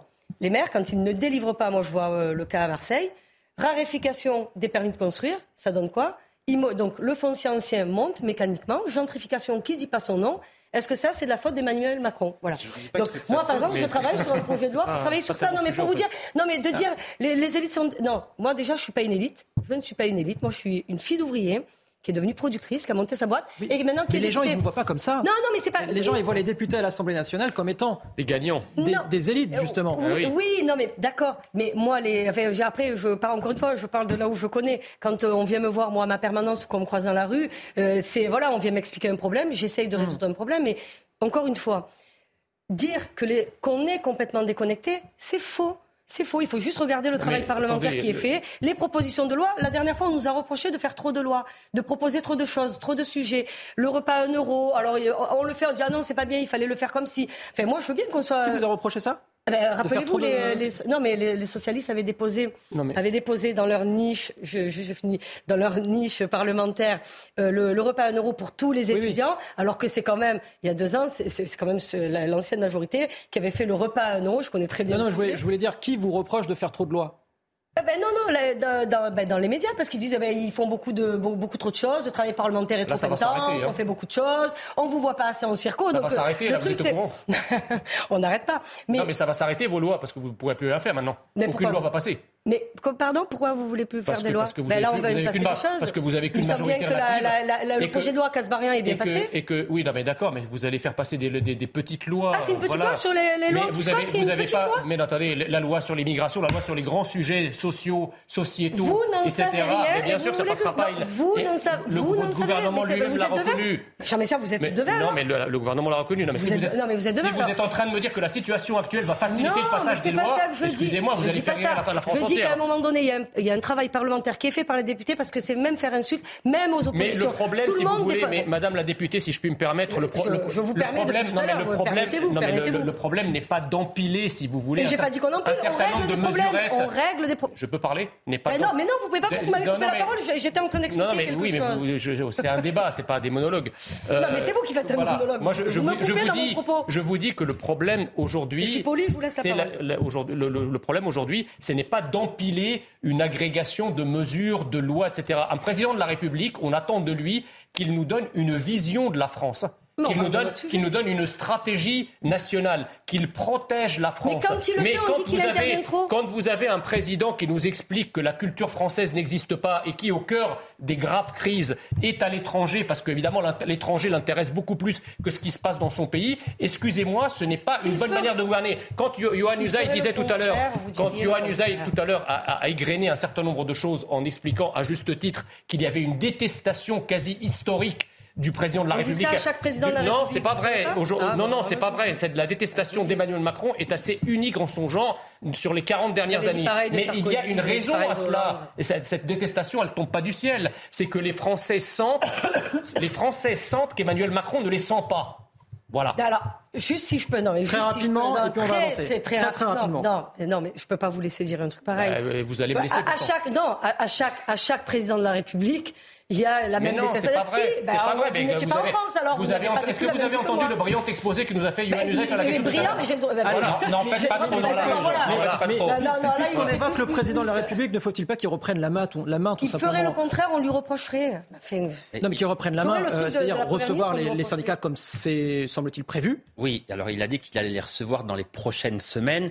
Dans les prochaines semaines, qu'est-ce que ça veut dire? Ça veut dire que selon lui, on aura définitivement tourné la page des retraites, parce que dans plusieurs semaines, ça veut dire que le Conseil constitutionnel aura rendu sa décision et donc que la loi aura été promulguée. Donc s'il dit qu'il veut les recevoir dans plusieurs semaines, ça n'est pas pour parler de la réforme des retraites, mais pour parler des prochains, chantiers du, du gouvernement qu'il a déjà euh, annoncé, hein, euh, l'école, l'hôpital, etc. C'est ce qu'il a dit lorsqu'il a donné cette interview aux, journaux de, de 13 heures. Donc il veut effectivement tourner la page le plus vite possible et il a déjà commencé à le faire quand il a fait un déplacement pour présenter le plan haut du gouvernement. S'il présente lui-même ce plan en personne alors que c'est la Première ministre qui aurait dû le faire, c'est pour montrer que dans son esprit, la page est déjà tournée. Mm. Euh, quand il donne des conférences de presse pour dire effectivement que le gouvernement ne reviendra pas sur la réforme des retraites, euh, qu'il faut se tourner vers l'après, c'est pour faire comprendre aux gens qui sont dans la rue qu'il ne pliera pas. Donc ce message, il espère qu'il est passé et dans plusieurs semaines, eh bien, le président considérera que la page est définitivement tournée, qu'il n'y a plus de sujet, qu'il n'y a plus de problème avec cette réforme et qu'il faut passer à la suite. Il l'a dit, c'est lui qui le dit. Il a dit on ne peut pas rester inactif pendant mm. quatre ans. La France ne peut pas se permettre, de se payer le, luxe de, se priver de réformes pendant les quatre prochaines années. Donc il veut avancer le plus vite possible. On rappelle, 14 avril prochain, Conseil constitutionnel qui, euh, rend sa décision et ce qui euh, donnera un petit peu, euh, j'allais dire, le, goût de la suite de ce, mouvement de protestation. Onzième journée de mobilisation demain, partout en France. On suivra évidemment sur CNews. Je vous propose d'évoquer un autre sujet. Messieurs, dames, Gérald Darmanin, oh, c'est lié, hein, vous allez voir, qui était auditionné à l'Assemblée nationale et au Sénat aujourd'hui sur justement le maintien de l'ordre en marge des nombreuses manifestations en France. On a vu ces nombreuses violences, notamment à Sainte-Soline, à Bordeaux, à Paris ou encore à Lyon. Je vous propose d'écouter le ministre de l'Intérieur qui fustige, en tout cas qui pointe la responsabilité de l'ultra-gauche. Écoutez. Le sujet de la présentation que je vais vous faire, ce n'est pas de penser qu'il y a un problème de maintien de l'ordre, c'est qu'il y a un problème d'ultra-gauche. Ce n'est pas un problème de maintien de l'ordre et de policiers, c'est un problème de violence urbaine, de guérilla, euh, qui n'a rien à voir avec le maintien de l'ordre classique. Et je pense qu'on se tromperait. Ça ne veut pas dire qu'il ne faut pas améliorer toujours le maintien de l'ordre, qui est un exercice extrêmement ingrat et difficile, mais qu'il y a un moment particulier de violence qui naît notamment à partir du 16 mars euh, lorsque l'ultra-gauche euh, euh, décide de prendre en otage le mouvement social.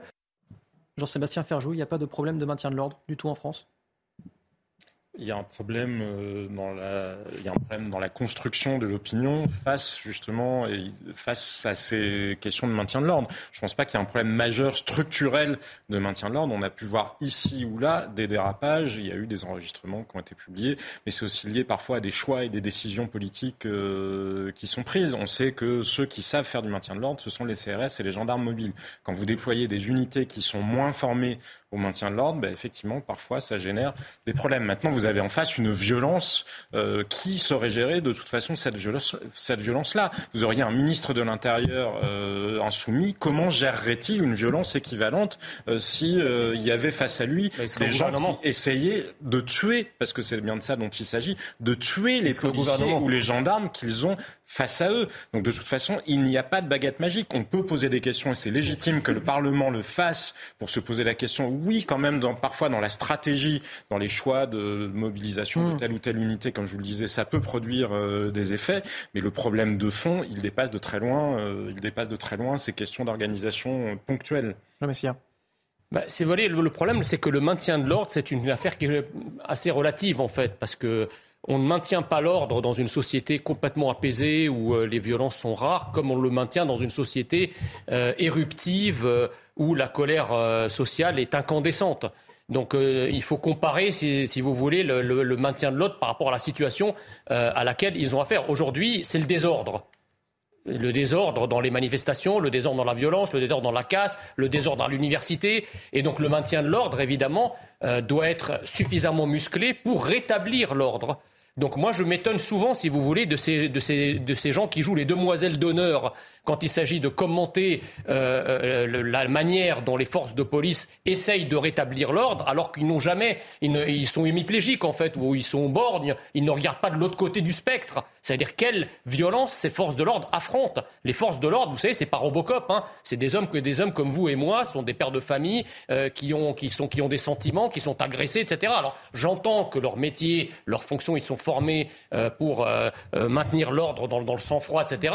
Mais ils sont, ils ont ils, font face aujourd'hui à une forme de violence et d'agressivité qui n'est pas simplement la volonté de défier la République ou de défier l'ordre social ou même de défier une réforme, ils sont face à des tentatives de meurtre. Hmm. Face à des tentatives de meurtre. Donc, si vous voulez, quand moi j'entends les gens qui viennent me parler de violence policière, mais qui n'ont jamais un mot pour parler de l'ultra-violence des manifestants de l'ultra-gauche, parce que c'est de ça qu'il s'agit, il n'y a que des violences de l'ultra-gauche et des violences dans les banlieues. C'est les deux seules violences qui ensauvagent notre société aujourd'hui. Et face à ça, eh ben, la police doit utiliser tous les moyens à sa disposition pour rétablir l'ordre républicain, Ou alors, euh, tout, va partir à volo et ça sera une révolution. Qu'est-ce que je vous dise Et les neuf tentatives euh, d'attentat de la part de l'extrême droite, ça ne fait pas partie de sa violence Ah non, ça fait partie de sa violence. Moi, je... non, mais attendez, l'extrême droite n'est qu'un fantasme de l'extrême gauche et de l'extrême centre. L'extrême droite, ça n'existe pas en France. Hein. Et donc ces tentatives euh, d'attentat de la part de l'extrême droite, ça n'existe pas.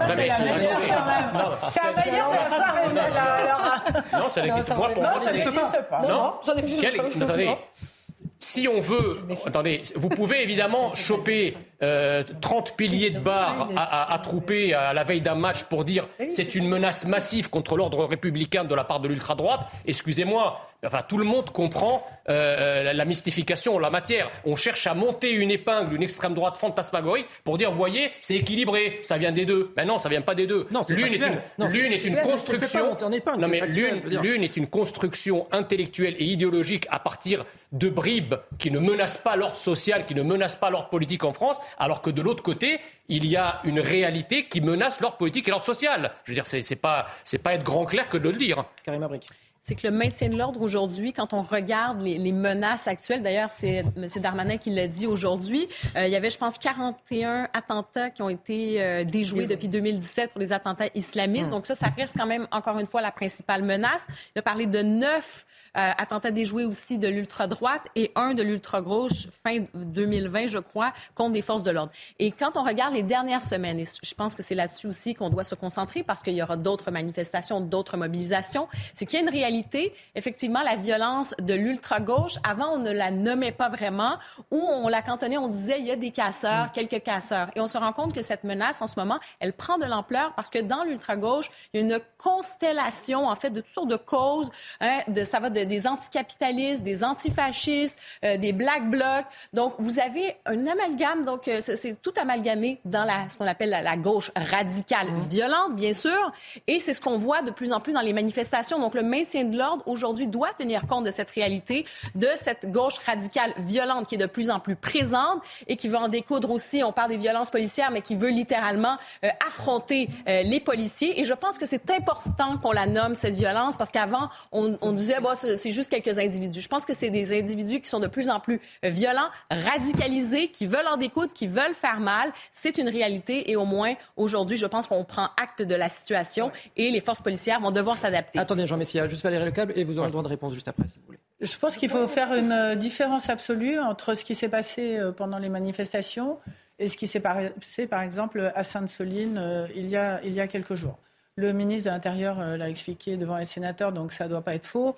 Sur 10 euh, manifestations, il y en a au moins 8 qui se sont passées euh, dans le calme, alors qu'il y avait euh, plus d'un million de personnes qui manifestaient en France et que les syndicats ont réussi à contrôler les choses. Donc je pense qu'il ne faut pas faire d'amalgame entre les manifestants d'un côté et les violences de l'autre. Hum. Il y a, c'est vrai, au cours, il y a eu au cours des deux dernières manifestations, à la fin de la manifestation, des éléments étrangers aux manifestations qui n'étaient pas des gens qui étaient là pour manifester contre oui, mais justement, on parle du maintien de l'ordre aussi pour les groupes qui sont les plus violents et les plus radicaux. C'est surtout ça qui pose le problème. Il ne faut pas qu'on ait l'impression que toutes les manifs sont violentes. C'est pas ça le sujet, en fait. Mais le sujet, c'est le maintien de l'ordre. Le sujet, c'est les, les, groupuscules qui euh, interviennent euh, à la fin et d'ailleurs qui sont très aidés euh, par toutes les poubelles qui sont remplies sur la chaussée et sur lesquelles ils mettent le feu allègrement risquant euh, de mettre le feu parce qu'il y a des voitures, des scooters à côté et que ça peut prendre feu dans les bâtiments. Donc la situation globale de désordre euh, encourage aussi euh, cette situation-là.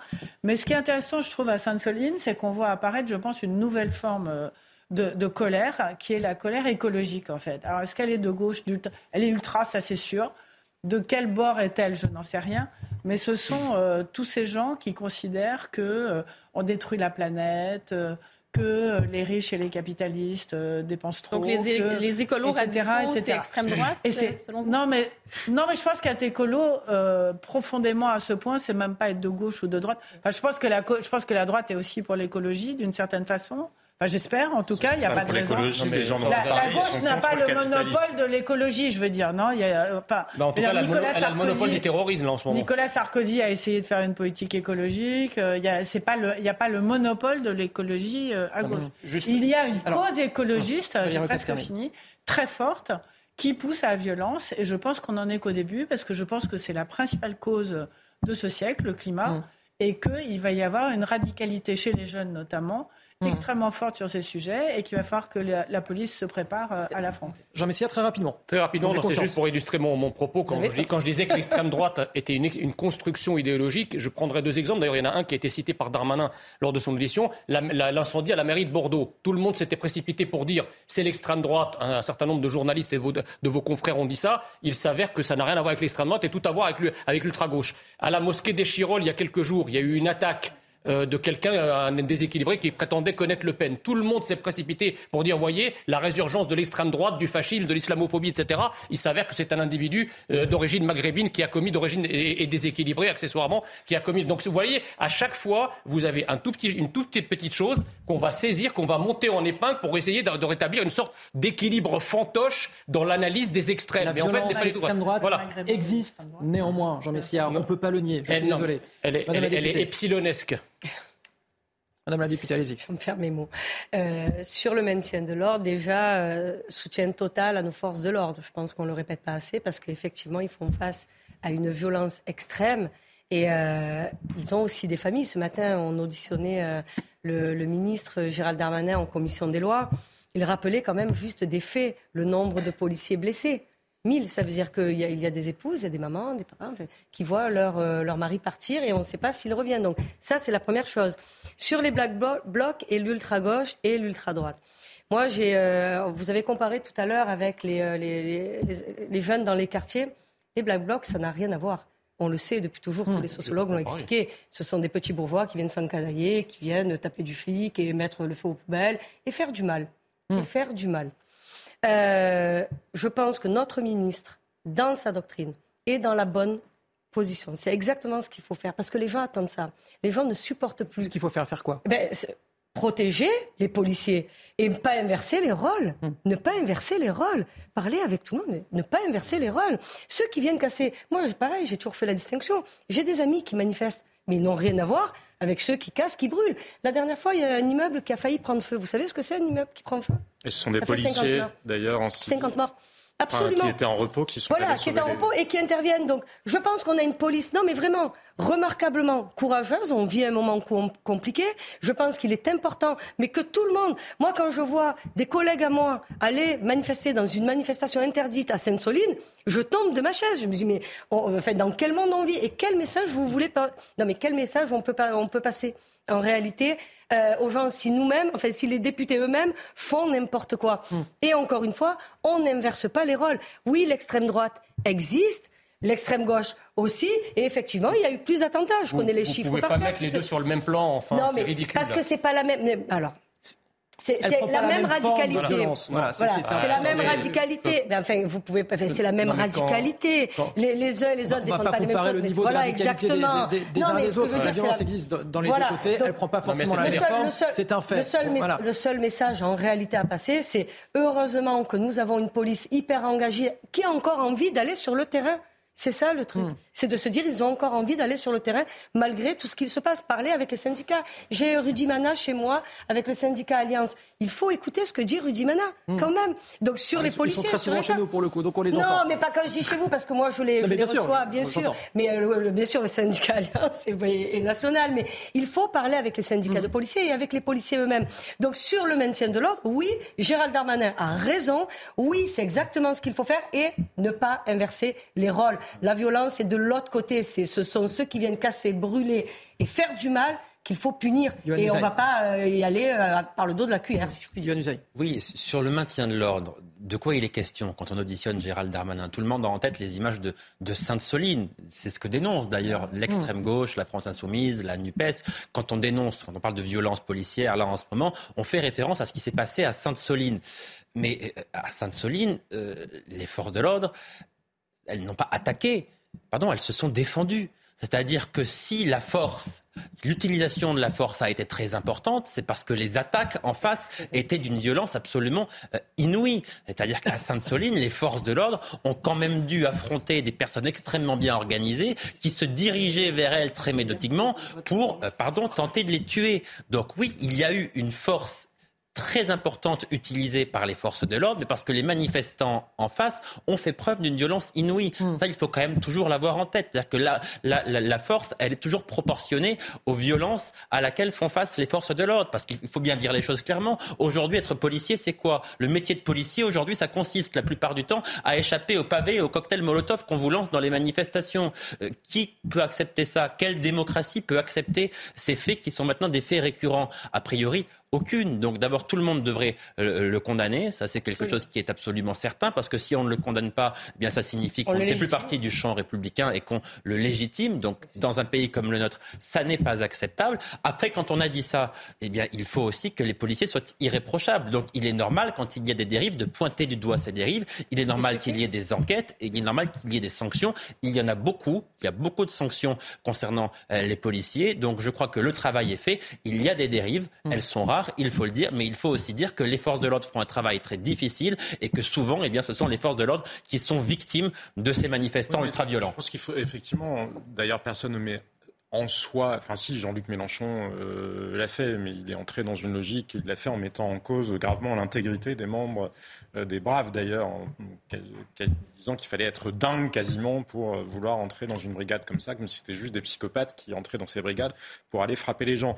Mais à cette exception-là près, en général, c'est pas les, les, gendarmes ou les policiers qui sont mis en cause, c'est peut-être les stratégies et les ordres qui sont donnés. Et mmh. ça, on a vu pendant les Gilets jaunes qu'il y avait quand même des questions légitimes qui pouvaient être données. Mais encore une fois, ça n'a rien à voir avec ce que les gens font sur le terrain. Et c'est pour ça qu'il est important que ces commissions d'enquête euh, ou ces commissions d'information parlementaire, ces auditions, se tiennent, parce que ces questions-là, elles doivent être traitées. Je pense que le préfet allemand, oui, avait une stratégie de maintien de l'ordre. Déjà, il n'utilisait pas, je vous disais, il utilisait très peu les CRS et très peu euh, les gendarmes mobiles, alors que ce sont eux qui sont les plus formés, parce qu'il utilisait les brigades de la préfecture de police de Paris, qui mm. pourtant sont assez peu formés au maintien de l'ordre. C'est ça les questions qu'il faut poser. Mais malheureusement, quand Jean-Luc Mélenchon ou les gens de la France insoumise répètent en boucle la police tue, ils écrasent le débat parce qu'ils délégitiment totalement l'institution et ils empêchent qu'on pose des questions qui, oui, peuvent être parfois euh, avoir un sens euh, précis, mais hum. d'un ordre technique. Évidemment qu'on ne va pas remettre en cause la légitimité euh, de, l'existence de, la force ou de l'emploi de la hum. force face à des, face à des gens qui sont dans la rébellion.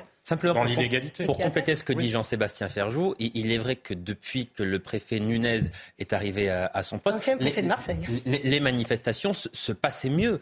les premières manifestations contre la réforme des retraites se sont très bien passées. Il y avait des et, stratégies différentes. Et, à ce moment-là, euh, nous avons collectivement vanté sa nouvelle stratégie de maintien de l'ordre. Ça a un peu dégénéré après, mais il est vrai qu'il y a eu un changement qui est un changement manifeste depuis que Laurent Nunez a pris la place du préfet allemand. Mmh. Oui, c'est vrai. Bah, je, pour le coup, pour avoir moi-même couvert les manifestations des Gilets jaunes et ces manifestations-là, effectivement, la doctrine a changé, j'allais dire. On voit. Et il y a moins de blessés quand même. Regardez ce qui s'est passé pendant les Gilets jaunes. Il n'est pas illégitime de poser des questions sur. Il y a eu vraiment des gens qui ont été blessés par des choix. Encore une fois, c'était les choix de la hiérarchie ou parfois d'ailleurs l'absence de choix, hein, parce que parfois le fait que le commandement ait été un peu imprécis euh, pendant certaines journées euh, des Gilets jaunes faisait que bah, les forces de l'ordre ne savaient pas quoi faire et que ça a créé des situations de plus grande violence. Que les Gilets jaunes étaient un mouvement inédit. oui, et par ailleurs ils étaient aussi violents, mais ça n'empêche pas que les décisions politiques ont un poids. Sabrina Agresti-Roubache, vous êtes député des Bouches-du-Rhône, vous connaissez très bien la situation à Marseille. Euh, et justement, je vous propose de regarder ce, reportage parce qu'effectivement, Marseille fait encore euh, la une de l'actualité, malheureusement, encore à cause du trafic de drogue. Euh, vous le savez, hein, dans la nuit de dimanche à lundi, trois fusillades, trois morts sur fond justement de règlement de compte et de trafic de drogue. Que se passe-t-il désormais à Marseille? Les familles de victimes se battent à travers un collectif. Vous voyez ce reportage de leur para, Yael Benamou. Dès qu'il y a un assassinat, en fait, euh, tout revient à la surface. On revit euh, nos moments difficiles. Ces femmes ont un point commun, avoir perdu un proche victime de règlement de compte. Elles préfèrent parler d'assassinat. C'est l'anniversaire euh, de la mort de mon frère, sept ans jour pour jour qu'il a été assassiné et j'attends toujours une réponse de la justice, une arrestation qui ne vient toujours pas. Elles ont créé le collectif Famille de victimes, notamment pour dénoncer la lenteur de la justice. Je suis peut-être sous la menace d'un classement sans suite. Est-ce qu'ils seront en mesure de rassembler les preuves? Est-ce qu'ils auront la volonté d'aller chercher les preuves sur un dossier qui date de 7 ans? Lundi, elles se sont rendues dans le quartier du Castella, l'une des cités marseillaises endeuillées. Elles appellent les habitants à les rejoindre dans leur combat. Quasiment personne n'est venu.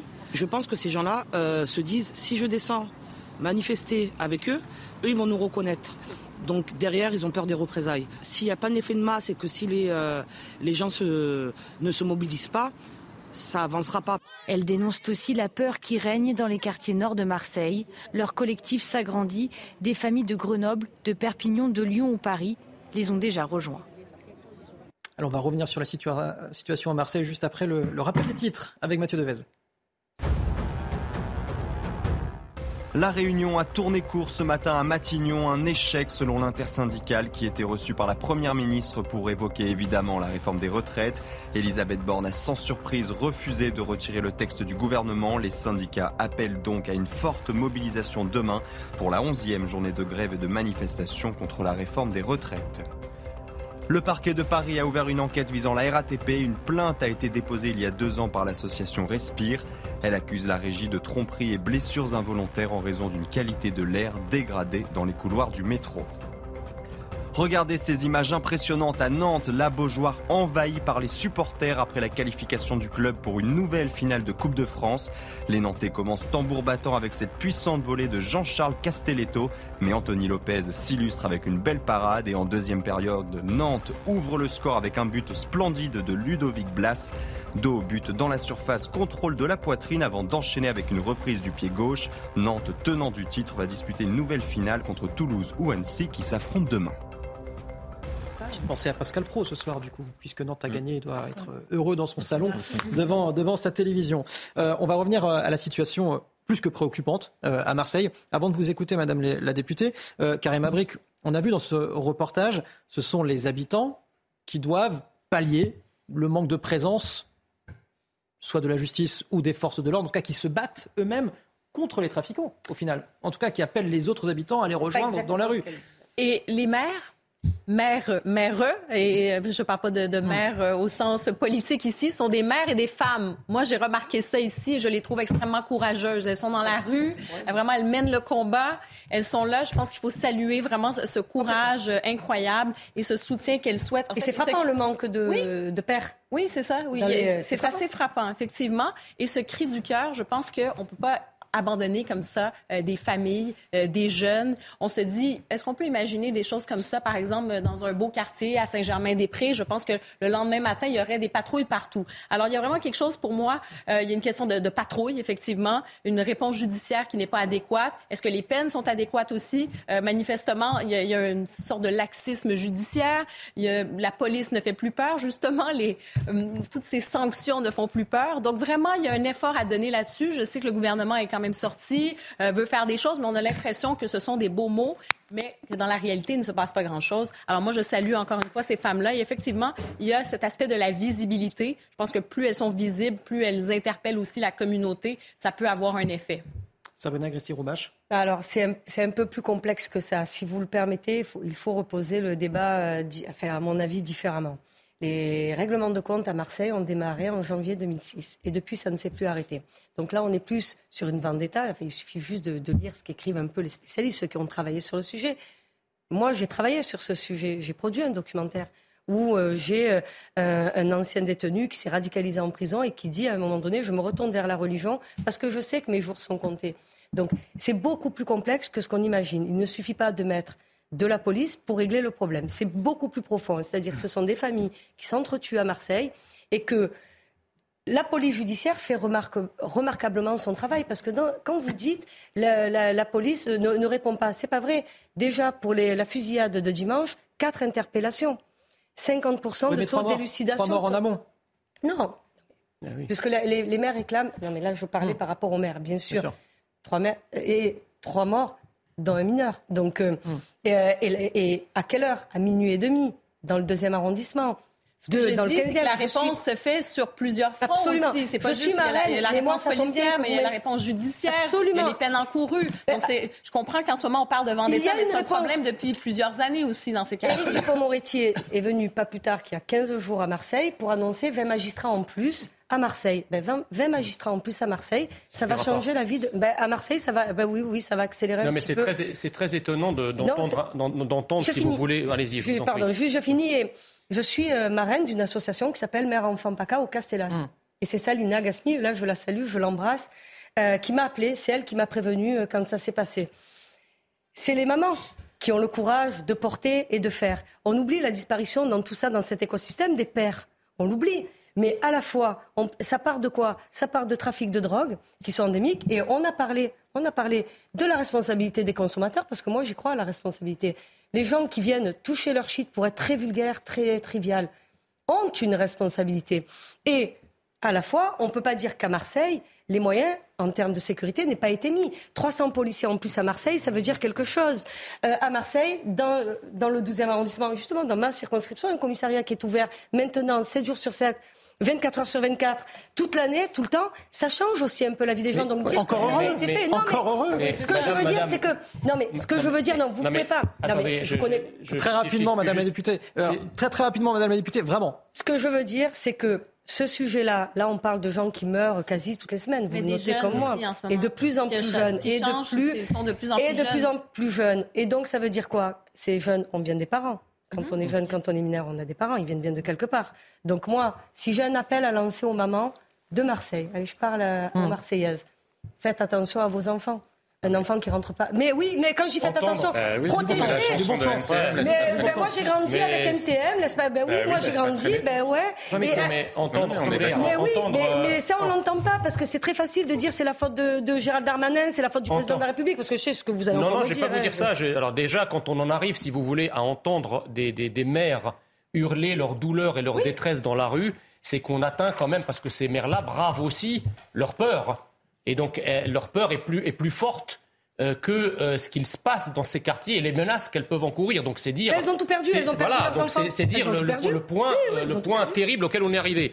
Ça, c'est la première chose. La deuxième chose, mais je le répète à tous les, tous les macronistes que j'affronte sur les plateaux qui me disent, et toujours exactement la même chose, c'est nous avons mis tout, plus de moyens.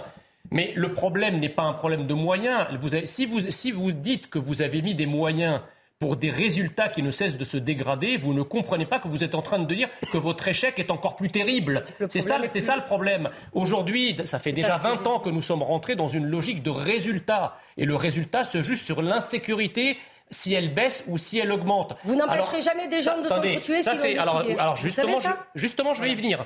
La deuxième chose, c'est que je m'étonne qu'on aborde le problème de ce qui se passe à Marseille, et notamment dans vos rangs, sans jamais parler une seule fois de la question centrale de l'immigration, ou plus exactement de, certaines immigrations. Ben oui, le, nouvel observateur vient de publier les noms des dix plus gros trafiquants de drogue en France.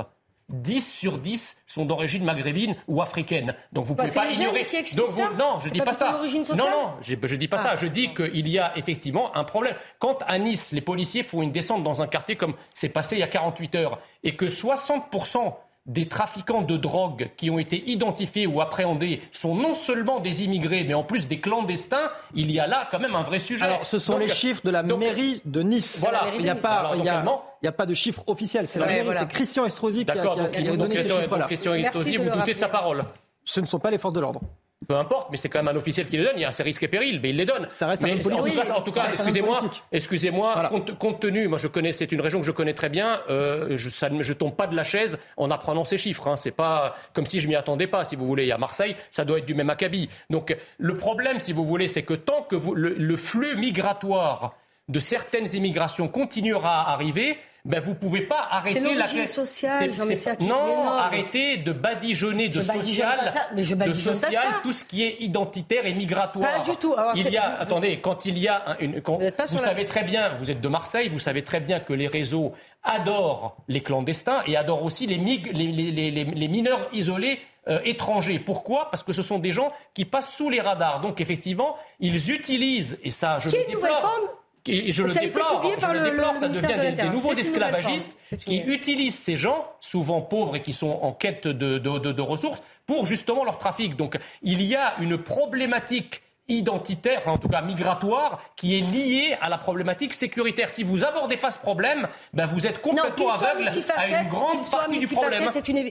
Juste une chose par rapport, par rapport aux enfants, aux enfants mineurs. Par exemple, je parle du, de l'enfant de 13 ans, il y a deux ans, parce que là j'ai reconnu euh, la maman qui a été tué, qui s'est pris une balle perdue. Voilà, c'était euh, l'été. Nous, l'été à Marseille, c'est vrai, à 21h, 22h. Hum. Parfois, quand j'étais petite, moi, j'avais le droit d'être un petit peu en bas de mon immeuble avec mes copines.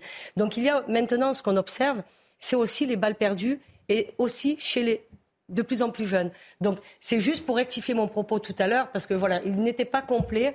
Et comme j'ai reconnu, je, vous dis, j'ai encore reconnu euh, beaucoup, beaucoup de mamans, il y a beaucoup d'émotions dans tout ça. Moi-même, j'ai perdu des amis d'enfance dans des mmh. règlements de compte, pas plus tard qu'en 2020. Donc, euh, le sujet est beaucoup plus vaste, qu'il soit multifacette, bien sûr, mais la première réponse est vraiment, c'est que Comment on arrête? C'est ça la vraie question. Comment est-ce qu'on arrête des gens? Non. Comment on arrête des gens qui ont décidé de s'entretuer? Mais ce n'est bah plus uniquement pour des points de deal. Ils s'entretuent. Non, non, non. Déjà. Ils s'entretuent. Vendetta, ça veut dire vengeance. Vous le savez. Donc c'est ça. C'est là, en, ce moment, chaque famille prend des enfants à, d'autres familles. C'est ça qui est en train de se passer à Marseille. Jean-Sébastien Ferjou.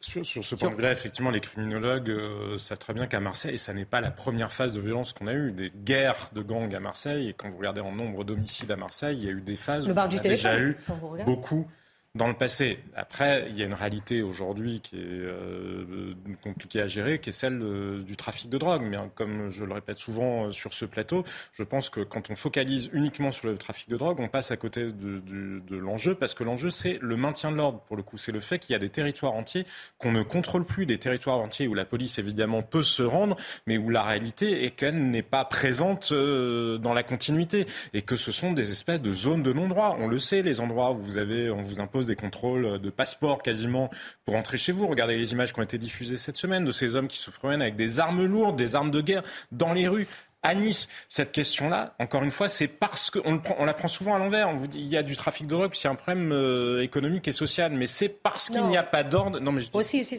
C'est parce qu'il n'y a pas d'ordre dans ces quartiers-là qu'il n'y a pas d'entreprise qui va aller s'installer dans des quartiers où justement vous pouvez vous prendre une balle perdue. C'est parce qu'il y a une démission absolue de l'État depuis euh, pas mal d'années maintenant sur le fait de contrôler le territoire que nous en sommes là aujourd'hui. Mmh. Et vouloir lutter contre le trafic de cannabis et de la poudre aux yeux, la stratégie de, de, de Gérard Darmanin, de ce point de vue-là, ne peut mener nulle part. Vous pouvez fermer autant de points de deal que vous voulez, ça ne change rien puisqu'ils sont ouverts dans l'heure qui suit à une rue, à une rue, à une rue d'écart. Et en plus, le sujet n'est plus le trafic de cannabis. Le sujet est très largement la déferlante énorme de cocaïne qui arrive sur l'Europe et dont on sait que ça représente des enjeux financiers tellement considérables que c'est la stabilité. Mais je suis, mais je l'ai déjà dit plusieurs fois, à commencer par euh, cette semaine sur, sur le plateau. Moi, je pense que quand on est consommateur, on ne peut pas faire abstraction de tous les morts qu'il y a, euh, qu'il y a dans la chaîne. Enfin, ça n'empêche pas qu'en l'état, l'État réagit très peu quand même face à cette déferlante de cocaïne qui nous arrive de l'Amérique du Sud et qu'on sait que ça peut menacer jusqu'à la stabilité même des institutions de la République. Le non, mais ce qui est, ce qui est terrible, en fait, c'est qu'en entendant parler de tout ça et de vendetta, ce qui est effectivement est le cas, euh, on se croirait dans la Corse d'autrefois, en fait. C'est-à-dire que quand on était petit, euh, les problèmes, c'était toujours en Corse. Les gens, ils se tiraient dessus, on ne savait pas trop pourquoi. Il y avait des règlements de compte à droite, à gauche, etc. Et effectivement, euh, avec euh, cette impossibilité pendant des années et des années et des années entières de régler quoi que ce soit, c'est-à-dire la République française qui a l'air d'être totalement impuissante par rapport à ça. Et aujourd'hui, c'est Marseille. Alors Marseille, ça a toujours été compliqué, mais pas aussi compliqué que ça il y a quand même eu, euh, enfin dans les années, euh, avant les années 2000, à Marseille, on arrivait quand même à vivre ensemble quelque part. C'était, c'était une ville qui était haute en couleurs, qui était agréable, qui avait des hommes politiques, des Gastons de fer, des gens comme ça. Que c'était quand même une ville qui était, qui était agréable. C'est un bel endroit. Mais c'est une ville non. Et, et on a l'impression que progressivement, effectivement, sur les 20 dernières années, euh, les choses ont complètement basculé et sont devenues ce qu'on voit là, même si tout Marseille n'est pas ça, il faut le redire. Voilà. Il reste des endroits, évidemment, à Marseille, où, euh, où, la vie est agréable. On ne peut pas résumer Marseille. Euh. Sont, heureux, sont heureux de vivre. Et je pense, effectivement, et Jean-Sébastien l'a soulevé, c'est que c'est le problème des ports, en fait. C'est-à-dire que Marseille est le plus grand euh, port de France, hein, je crois, avec oui, tout à fait. voilà. Et, et si vous voulez, donc c'est le point d'entrée des trafics internationaux de cocaïne. Les armes arrivent par la on sait très bien, on, sait très bien, que ces trafics se sont complètement accélérés, qu'ils viennent aussi des Antilles, ils viennent d'Amérique du Sud, mais ils viennent aussi des Antilles et que euh, et qu'il faut il faut faire une politique des ports en France. C'est ça le, sujet. Parce que je veux dire Marseille est touché, mais les autres ports sont touchés aussi, moins qu'à Marseille, mais ils sont touchés aussi.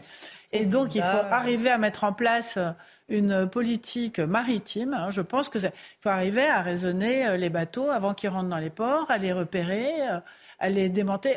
quand j'ai travaillé deux ans et demi aux armées, les armées arrivent à, à, trouver, à, à, à, choper des, des bateaux, à, saisir euh, de la drogue en mer. On est le premier pays au monde qui avons les plus de frontières euh, avec la mer, dans, mm. euh, dans les îles et ici.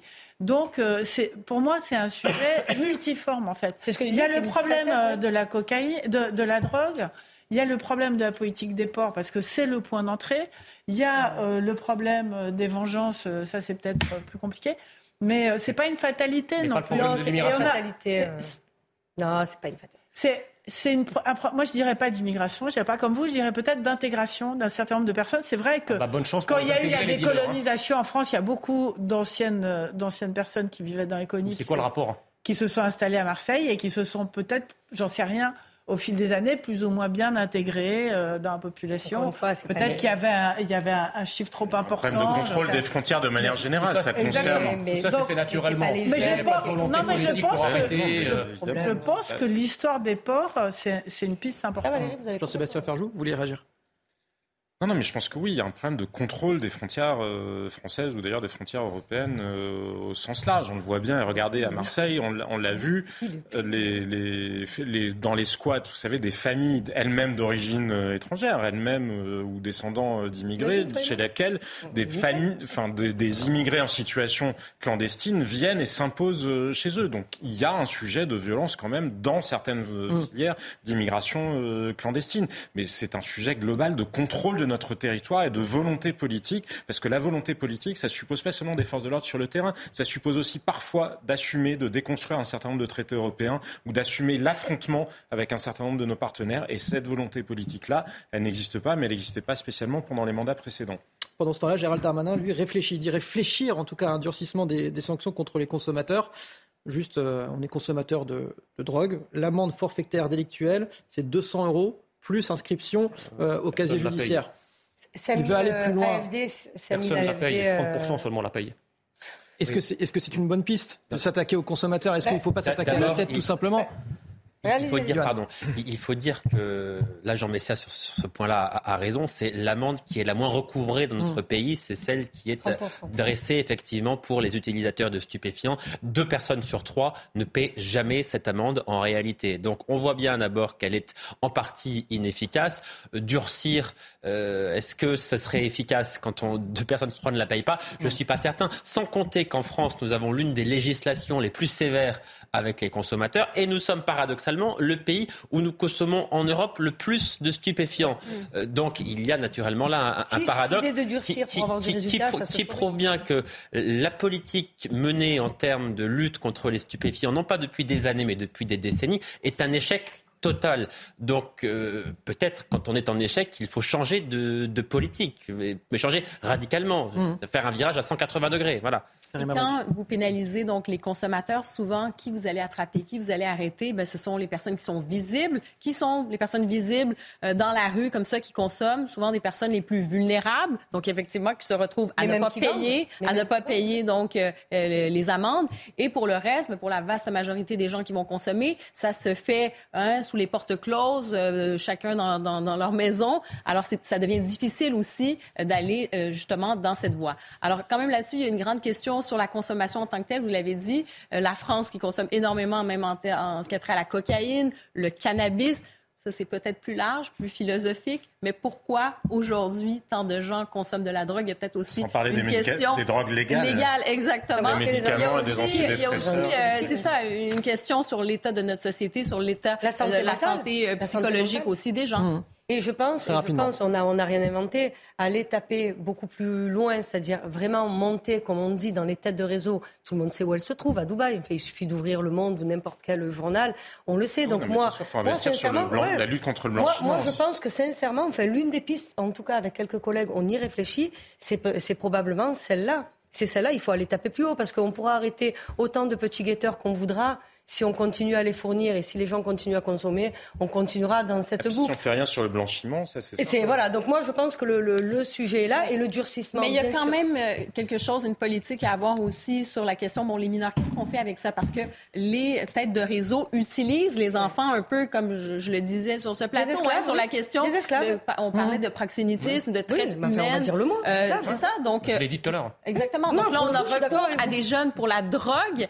Alors qu'est-ce qu'on fait aussi? Il y a, il y a peut-être aussi une chose à faire euh, sur la prise en charge de ces jeunes. Sur les consommateurs, il y a quelque chose qui n'est pas, pardon, qui ne relève pas de durcissement, parce que je suis assez d'accord. Il faut toujours faire très attention à mettre des lois qu'on ne se donne pas les moyens de faire respecter, parce que in fine, quand vous en avez beaucoup, vous finissez comme euh, le sud de l'Italie et tout le monde s'en mm. fiche que les lois existent ou n'existent pas. En revanche, il peut y avoir la réprobation morale, dire ben, exactement ce que vous disiez euh, carrément en évoquant les mineurs. Quand vous consommez de la drogue, eh ben, vous ne pouvez pas vous laver les mains. Il y a bien des gens qui s'émeuvent du fait qu'il y a des enfants qui travaillent dans des usines et à juste titre. Pourquoi ne s'émouvoir Bref, ne va pas le verbe s'émouvoir Pourquoi ne pas s'émouvoir Pourquoi ne s'émeut-on pas Exactement. Quand, quand il s'agit de, gens qui sont pris dans. C'est du trafic d'êtres humains. Enfin, ça n'est pas autre chose. Et oui, euh, exactement, mais exactement. on va pas déroger à la règle de cette émission. Euh, Julien Pascal y tient euh, de cette image de la fin. Et ce soir, on a une surprise pour lui. On a deux images, deux images de la fin. Eh, Jean C'est notre drogue à nous. aujourd'hui ou pas? Est-ce que vous avez ouvert votre boîte aux lettres? Non. Non? Eh ben, Peut-être que vous avez reçu ça. Regardez. On va peut-être voir euh, cette image.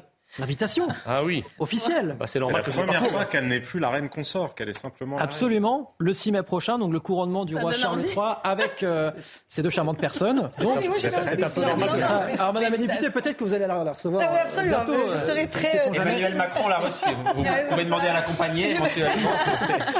Et alors, je vais lui demander. La deuxième image, c'est en marge justement du couronnement du roi Charles III. C'est cette euh, bière qui a été euh, élaborée en l'honneur Return of the King, donc le retour euh, du roi.